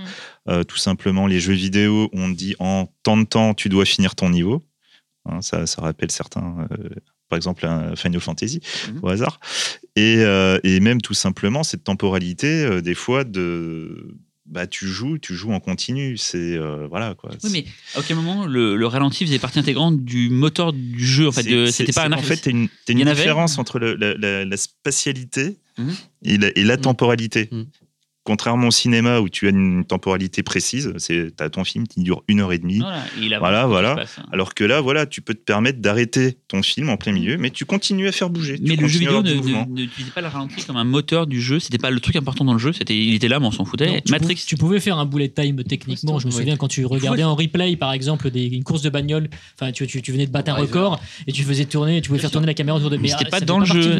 Et quand, non. et quand Matrix est sorti, après, il y a eu des jeux dont le cœur du gameplay Oui, était c'était le le, contrôle time. du Ouais, temps. en fait. ouais, ouais. Je dis les Prince of Persia, les, Oui, les du Max temps. Payne. hein. Et Max Payne, c'est des jeux sur lesquels. D'ailleurs, quand Et le c'est Max marrant, Payne, le jeu, le film est sorti, l'adaptation du jeu, il s'est empressé de ne pas faire de bullet time dans le Oui, film. oui. Mais c'est quand même rigolo, c'est que on parlait tout à l'heure de Resident Evil qui a inspiré le jeu vidéo, après les jeux vidéo sont inspirés de Resident Evil, enfin les films sont inspirés de Resident Evil, c'est ce côté euh, le, jeu, le Matrix de beaucoup de jeux vidéo, mais après du coup le jeu vidéo devait beaucoup au Oui, Matrix. oui. Mm.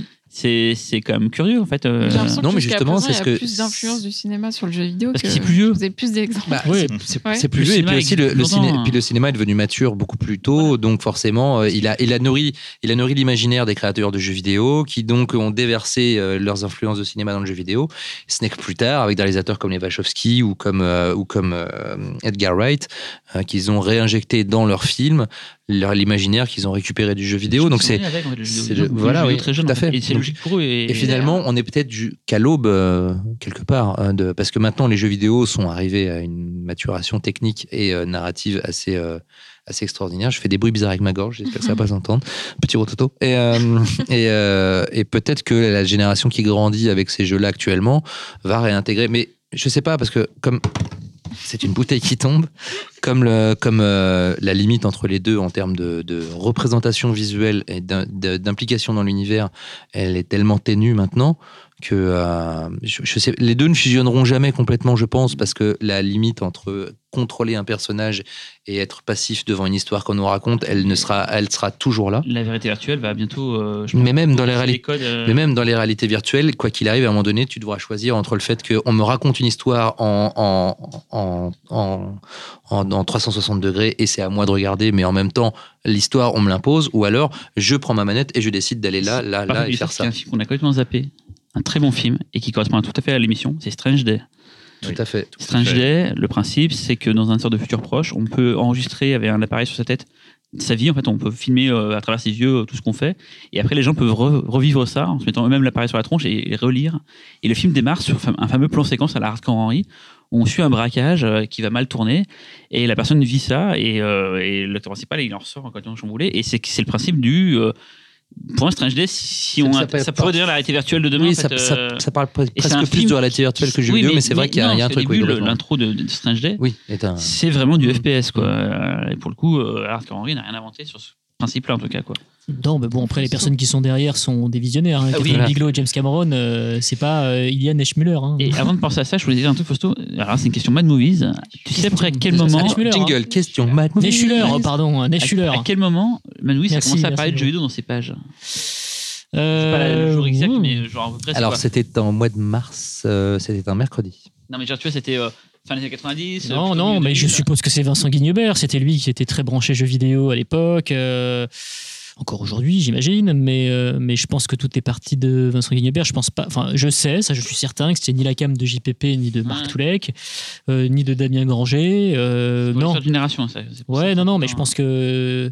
En plus, c'est marrant, c'est que euh, le- le- le- les chroniques de jeux vidéo, effectivement, sont arrivées dans MAD un peu au même moment que les chroniques de Japanimation. Je crois hein, que c'est à peu près à ce Pas plutôt moment-là. la Japanimation Est-ce qu'il y avait déjà eu Akira en couverture et tout? Il y avait déjà eu des trucs avant Ouais, mais ça c'était ça c'était puis Akira est arrivé ouais, en plus ouais. c'était épisodique puis Akira est arrivé quand même un peu plus tard en France mais euh, mais ouais effectivement moi je, je pensais surtout à la couverture euh, Japanimation la couverture génération manga Ah, avec Metropolis. voilà avec euh, Metropolis, Doom c'est- Doom Tokyo Megalopolis Tokyo. Megalopolis, ouais. et euh, et donc voilà non mais après oui euh, Parce que le jeu vidéo, dans les magazines de jeux vidéo, ils parlaient très tôt de cinéma et via l'axe du jeu vidéo et tout. C'est en fait mais pas très bien pas très bien parce que c'était pas leur métier, mais, Ouais. mais euh, ce que je veux dire, c'est que le... c'est un problème de génération. hein. C'est ça, voilà. les- les- ceux qui ont fait des films avant les Wachowski ont peut-être joué aux jeux vidéo, mais c'est pas leur truc en fait. Et les Wachowski, ils l'ont eu dès le départ dans les mains. Mm. Ils sont un peu plus âgés que notre génération. Enfin là, on est à peu près des tr- trentenaires, 40, quadrats. Enfin voilà, euh, c'est faible. je vais pas donner de d'âge, mais en gros, pour dire qu'ils ont eu. Voilà, et c'est qu'on va avoir plus en plus. Enfin, ça va être de plus en plus naturel en fait. Il y aura de plus en plus de. De, statistiques, il va, va devenir naturellement. Ce qui est euh, très fort dans Matrix, c'est qu'ils ont non seulement repris des concepts visuels, mais ils ont aussi repris des concepts, euh, des concepts euh, philosophiques quasiment du jeu vidéo, avec euh, choisir entre la pilule bleue et la pilule rouge, ce genre de choses, ou euh, se, télécharger des nouvelles capacités dans le personnage. euh, et ils ont fait vraiment des éléments narratifs qui font, euh, qui, construisent l'univers, qui font avancer le récit, qui font évoluer les personnages, en plus, et qui font évoluer les personnages littéralement en plus d'avoir une représentation visuelle avec le bullet time, euh, avec, euh, avec les, les- scènes de combat avec euh, sur le côté, qui, sont, qui, qui aussi l'apanage du jeu vidéo. Donc, ils ont, c'est peut-être les premiers, certainement, à avoir euh, vraiment euh, intégré le mieux le, le jeu vidéo au cinéma. Ouais, à- un point tel que Neo, finalement, est le, le- le seul personnage de, de- de- de toute la trilogie à avoir une sorte de, de libre choix. Il n'a pas de but tant qu'on ne lui en donne pas. Mm. C'est généralement les autres personnages qui lui disent va faire ça. Voilà, c'est eux qui lui donnent un but. C'est le seul, c'est le seul qui des est comme ça. PNJ, en fait. C'est Voilà, ça, c'est ça. PNJ, c'est les personnages non joueurs dans voilà, quoi. J'y pensais aussi. Mais après, je pensais à la, Neo Geo, à la Neo Geo, console des SNK. Mais euh, non, non, je pensais aussi à, à- à, justement au côté. euh, Enfin, les Wachowski pensent leurs films vraiment comme des espèces de fantasmes absolus de ce que eux auraient aimé voir au cinéma. Et là, on sent en fait euh, les gars qui ont joué, les gars qui ont maté des films d'animation, les gars qui ont lu et qui se disent mais mon Dieu, mais euh, pour en revenir aux jeux vidéo, mais qu'est-ce que j'aimerais pouvoir voir sur un écran de cinéma des mechas, des trucs, tout ça, etc. Et on sent ça, on, on sent chez eux ce- ce- ce- cette espèce de désir, cette cannibale de se dire putain, il faut absolument que je- j'ai joué à ce truc-là, il faudrait que j'arrive à le retranscrire visuellement et, et narrativement la même force en fait sur un écran de cinéma quoi. Et Après, il y a eu les Neveldine et Non. Taylor, qui sont un peu les, les, les Wachowski, Ah. euh, les. Wachowski, pas du pauvre, les Wachowski non. dégénérés. Ouais, exactement. Voilà, Ouais, parce ouais, qu'ils- eux, ils, exactement. eux, eux, ils ont, C'est ça. eux, ils ont joué à GTA et puis, ils sont, et, et puis ont regardé des, ils ont regardé des pornos, ils se sont dit putain, mais il faut, il faut faire un film qui mélange les deux. C'est les Washoe Jackass quoi. Voilà, Et c'est vraiment ça. hypertension. Hypertension, euh, un et ils ont deux, fait euh, des- Les gamers. Et- Enfin, pas et- Ultimate Ultimate Game, Game, Gamer euh, qui est le titre euh, original, ouais. original. Titre original, voilà. Mm. Donc, euh, alors, euh, autant les hypertensions, tout le monde connaît euh, ces jeux où euh, Jason Statham euh, doit recharger, euh, et il doit recharger sa vie. Hein, D'ailleurs, C'est il perd sa vie littéralement. Il doit la recharger en se penchant avec son cœur électrique. quand- c'est- voilà, et en, en se battant. Et non, non, puis aussi en se euh, mettant Ça, de c'est l'électricité. ouais.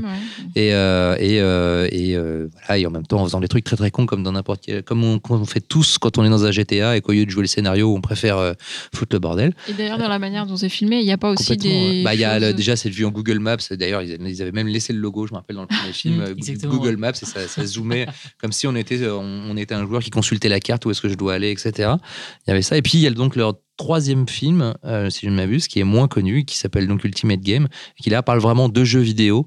Euh, Mal de jeux vidéo. et- alors, il ça raconte l'histoire dans un futur relativement proche de, de, de- de tournois de jeux vidéo qui sont assez spéciaux puisque en fait des gamers peuvent euh, manipuler de chez eux des condamnés à mort. euh, des vrais condamnés à mort qui sont dans des arènes et ils utilisent les corps de ces condamnés à mort et les possèdent à distance euh, pour euh, dans des dans des bastons généraux. peu Avalon meets Running Man. Voilà, c'est ça. Et, euh, et euh, donc bon, alors le film, euh, le film a ses détracteurs. euh, et le film a des fulgurances visuelles comme euh, eux seuls sont à peu près les seuls capables de les faire parce qu'il faut savoir que l'un des deux, je ne sais plus si c'est Neveldine ou Taylor, Cadre en roller. voilà, est une espèce de champion de roller et il cadre en roller. Ce mec Ah, est ça, complètement, ce mec est fou. Le making of de merde, le truc avec le, le motard, là, Marvel. euh, Ah, Et euh, Ghost le- Rider. Ghost Rider, Ouais, Ghost ouais, Rider ouais, 2, ouais, Et, euh, et il est, et donc il prend sa cam et le mec est capable de, de, de rouler à, tout- de- à toute vitesse à côté d'une voiture, de la le cadrer dans tous les sens. Et, ça, exactement. et dans Ultimate Game, il y avait un, il y avait un plan complètement fou qui, qui était au-dessus d'une espèce de grand, de grand hangar. Mm.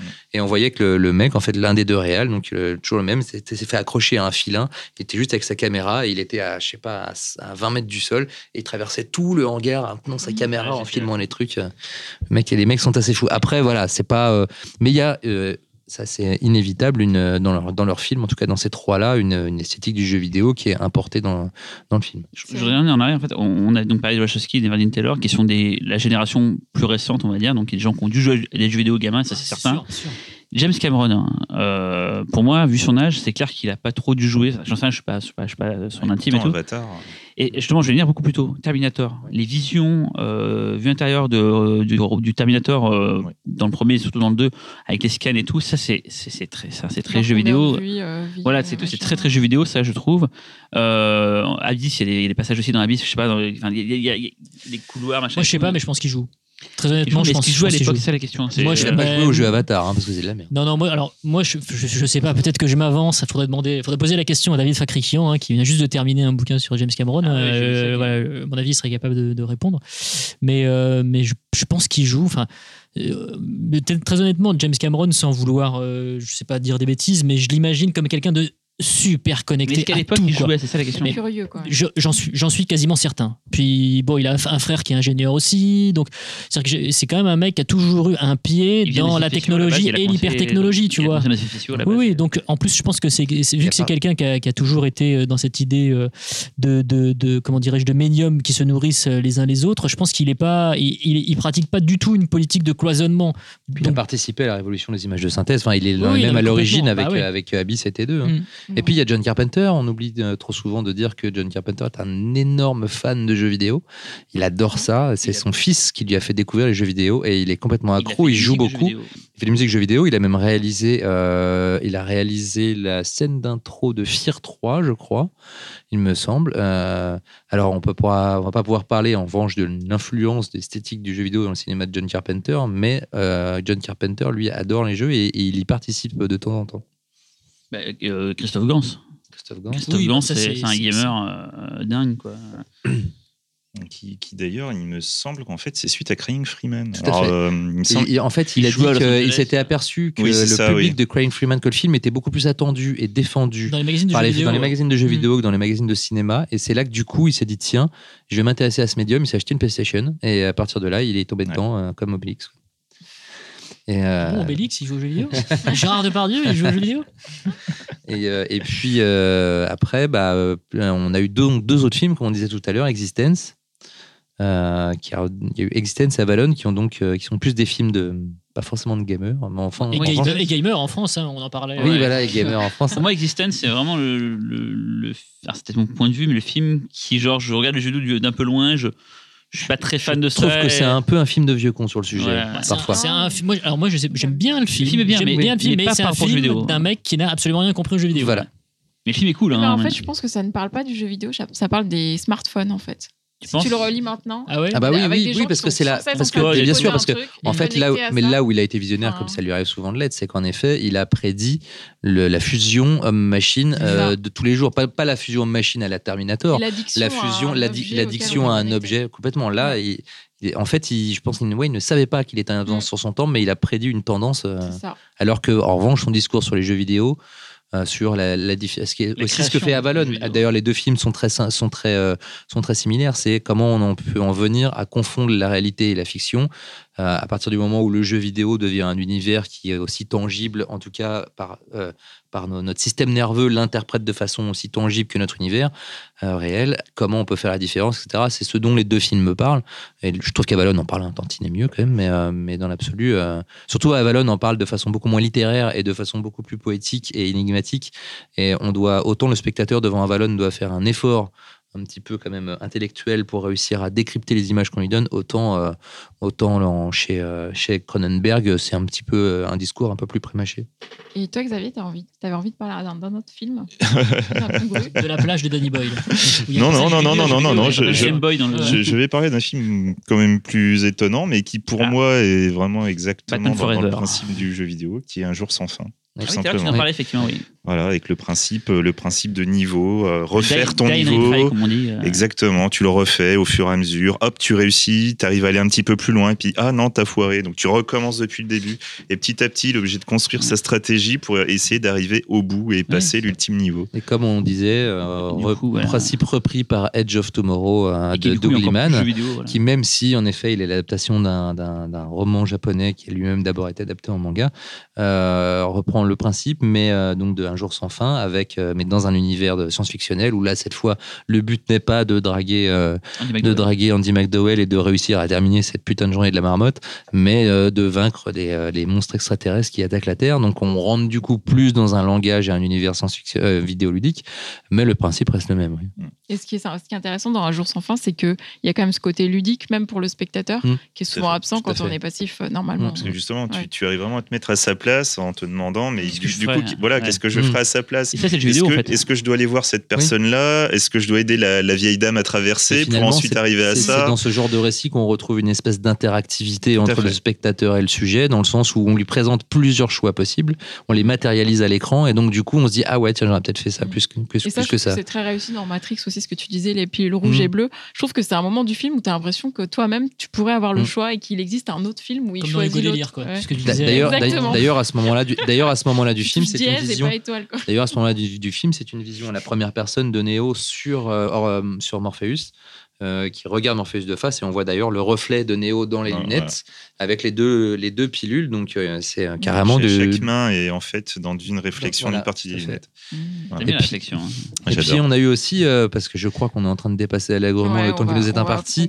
On peut peut-être finir très rapidement sur euh, un très sympathique film euh, slash jeu vidéo qui est Scott Pilgrim de Edgar Wright, qui est euh, alors qui a là cette tendre particularité de de voir la, la vie amoureuse d'un adolescent comme un jeu euh, un jeu euh, de baston dans lequel il faut bande dessinée. tout à fait adaptation d'une bande dessinée.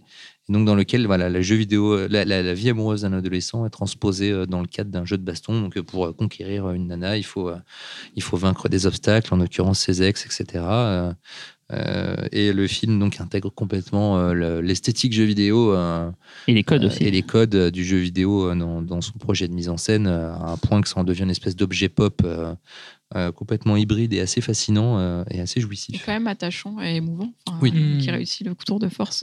Moi, je trouve faire la force deux. du cinéma d'Edgar Wright, en Mm. fait. hein. Moi, je trouve que c'est un film qui est dingue parce que je me suis dit avant de le voir, ça va être un peu comme. C'est le film de ta vie, toi. C'est mais, c'est un mais- peu. mais en fait, à la base, je me suis dit, j'ai peur que ça fasse comme ces conneries là, comme Big Bang Theory, les- ces, ces trucs de merde. En fait, on te montre un, un Friends lambda, quoi, avec juste à des moments, les mecs vont dire ah blablabla Spock, ah, blablabla Star Wars. Enfin, Mm. Juste, ils te balancent des, des, des mots-clés pour que les geeks fassent Ah, c'est cool, ils parlent d'un truc que je connais, quoi.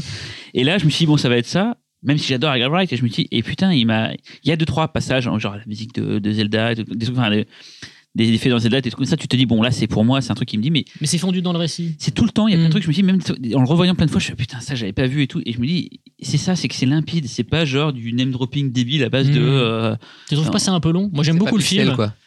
J'aime beaucoup le film, mais euh, je trouve que les, au bout d'un moment, effectivement, euh, vu que le, le, le, le concept est annoncé très rapidement, enfin, voilà, le, le- c'est-à-dire que le, le- le projet du film, qui est cette espèce d'accumulation pour arriver jusqu'au vrai boss de fin de niveau, de fin de jeu, là, de fin de film, je trouve que voilà, un en moins, ça aurait été pas mal, puisque euh, en plus, euh, chaque, chaque boss euh, amène avec lui en fait son lot de, de, concepts cinématographiques, d'idées de mise en scène, tout ça, etc. Bon, sauf qu'au bout d'un moment, cet, cet effet d'accumulation m'a un peu, m'a un Ah peu fatigué, quoi. D'ailleurs, ça fait penser un peu à Sucker Punch dont on parlait dans le dernier. Mm. Carrément, mais à fond. Bah, c'est tu vois, bien, bien vu, bien vu, bien pas fait. Et parler, le- de, en effet, d'influence. Le seul gros défaut du film, c'est qu'il y a une erreur euh, dans le scénario horrible parce que tu vois, le mec, il est avec une nana géniale asiatique et en fait, il, il veut sortir avec l'autre débile qui a les cheveux rouges alors qu'il est nul, quoi. Enfin, genre, pour moi, c'est vraiment le gros problème du film, c'est ça, quoi. Alors qu'il était déjà avec la C'est vraiment le film de ta vie. hein. parfaite Là, et il veut trouver le débile avec ses cheveux à la con et Il se raconte euh, à, travers ses découvertes Voilà. de Non, mais vraiment, ça m'a- c'est un film que je trouve euh, dingue et en le revoyant, je le trouve vraiment, euh, vraiment Est-ce parfait. que c'est l'un des films que tu préfères de ces dernières années?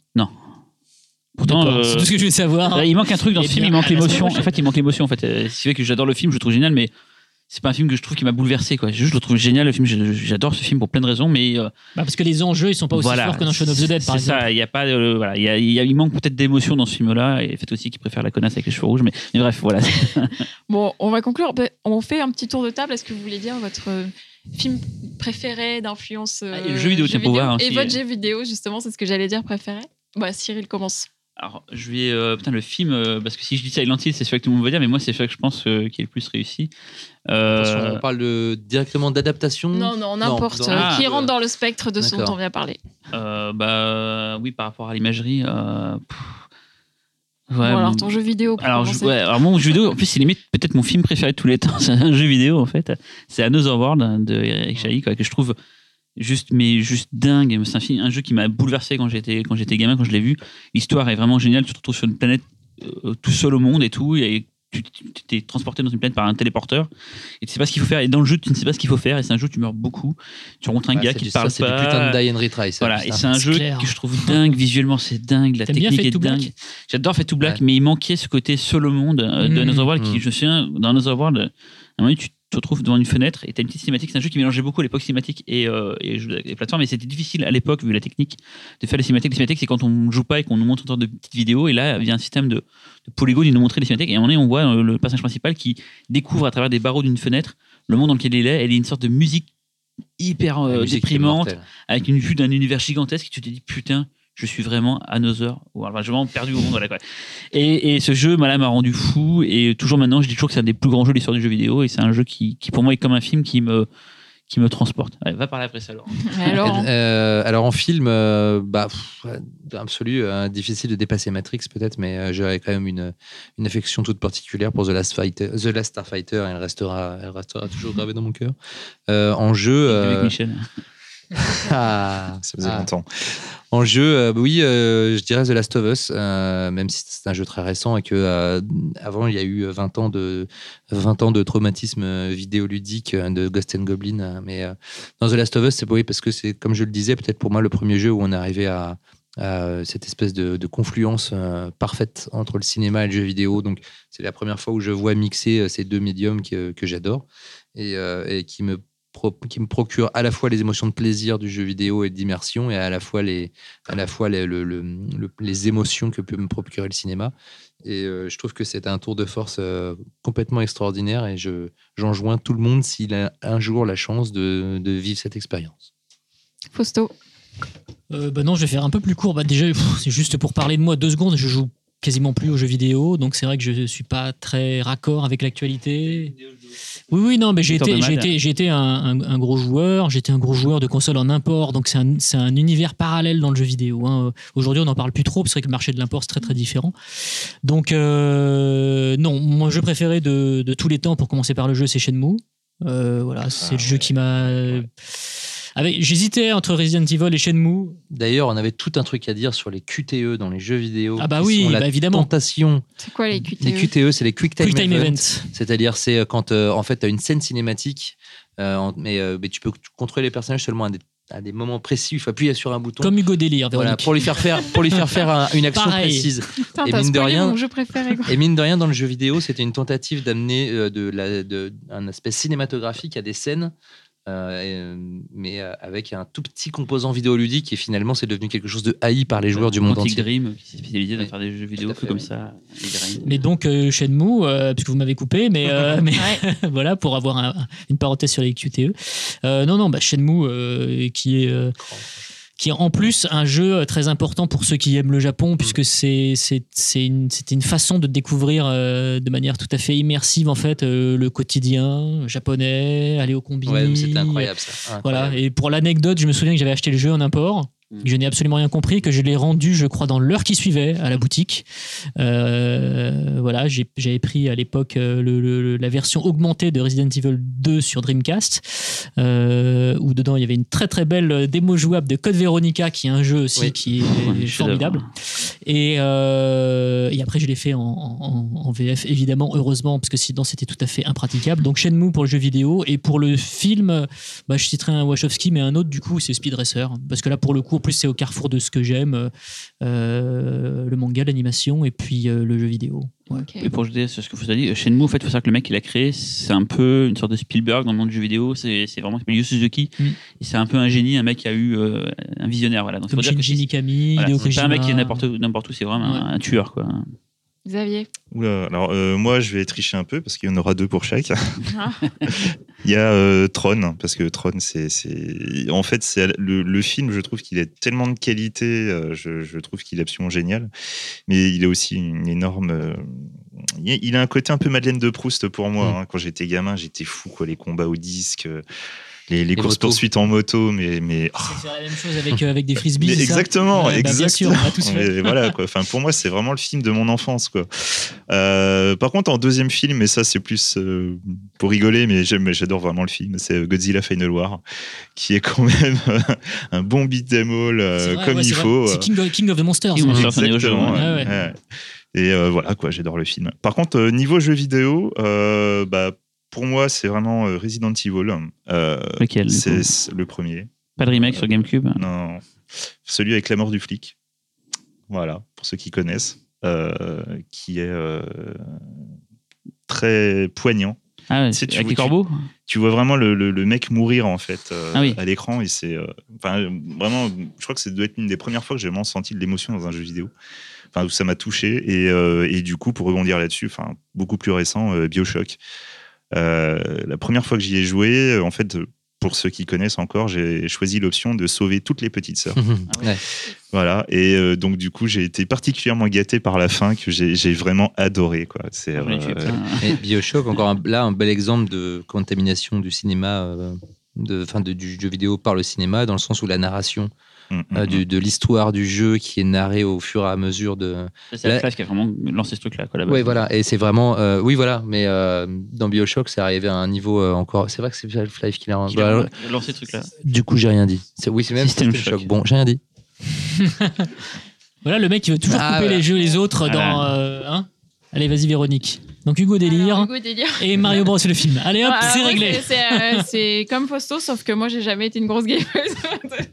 non, en fait, moi, j'ai joué beaucoup. Alors, c'est pour ça que je vais dire, mon, mon film, c'est vraiment Existence. Et c'est pour une bonne raison, c'est que moi, je jouais beaucoup à une époque à des trucs genre point and click et résolution d'énigmes. C'est ce que j'ai toujours préféré. Genre Myst, Atlantis, Atlantis, Siberia, des trucs comme ça.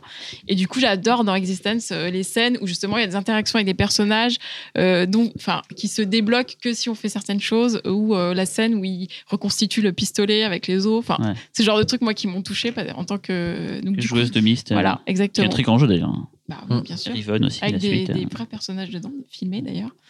Et euh, voilà, donc euh, c'est un peu nul, mais c'est pas grave. Mais non. Non, bah, pas Et du le tout. jeu, attends, Bah, le jeu, c'est Myst, du coup. moi, Bah, j'adore- voilà, J'adore voilà. Popoulouse hein, aussi. Hein. Ouais, le jeu c'est Myst parce que c'est Je vais passer le micro à Jérôme parce qu'en fait il parle jamais. C'est un sujet, je pense. euh, Ah, c'est le boss, c'est le boss final. On avait dit de toute façon. Alors, la voix du boss Bonjour, final. Jérôme. Bonjour. Euh, alors, c'est marrant parce que, alors, si je dois citer le, le- mes jeux préférés, alors c'est marrant, je, je- je vais me placer exactement entre Cyril et Laurent. Et ce que vous ne voyez pas, c'est que je suis physiquement entre Cyril et Laurent. Euh, Très érotique ce que tu viens de dire. et euh, et c'est vrai que j'adore Another World exactement pour les mêmes raisons que Cyril. Parce que bon, on a à peu près le même âge, on y a joué sur Amiga tous les deux, ça nous a marqué au même moment et c'est un jeu absolument formidable. Mm. Et, euh, et j'adore absolument The Last of Us. Et euh, c'est le jeu qui clairement m'a marqué le plus ces dernières années. Et pour moi, les films. Alors, et je vais avoir un peu une, réponse qui va ressembler un peu à celle de Laurent parce que j'adore exactement The Last Starfighter exactement pour les mêmes raisons parce que ça m'a marqué au cinéma quand j'étais quand j'étais petit. Quoi. Je suis un peu plus jeune, mais mais quand même. Et euh, Et l'autre, euh, plus récent, plus proche, plus. Je dirais Avalon. Ok. Qui pour moi représente pas le jeu vidéo tel qu'il est, mais le, tel- le jeu vidéo tel que je voudrais le voir en fait. Et t'aimes bien Flashback? Je sais pas, j'ai dit, j'ai, dit tout à l'heure, si tu aimes Ouais, t'as dit Fade to Black, ouais. J'aime bien Flashback, ouais. Non, parce que j'aime, moi, j'ai, enfin, moi, j'aime les trois, Another World, Flashback, Ouais. Fade to Black, mais je sais que parfois il y a des gens qui préfèrent Flashback à Another World ou. euh, ouais, complètement. Mm. Il y a un dans une ambiance Bla- Blade Runner, tout ça, etc. Ouais, c'était Mais c'est vrai qu'Another World, cette ambiance quand tu arrives sur le, au début sur le monde, elle est, elle est géniale. Mais moi, j'adorais prendre le métro dans Flashback. Attends, En plus, Another World qui est techniquement révolutionnaire, mais c'est une autre histoire. Merci Jérôme.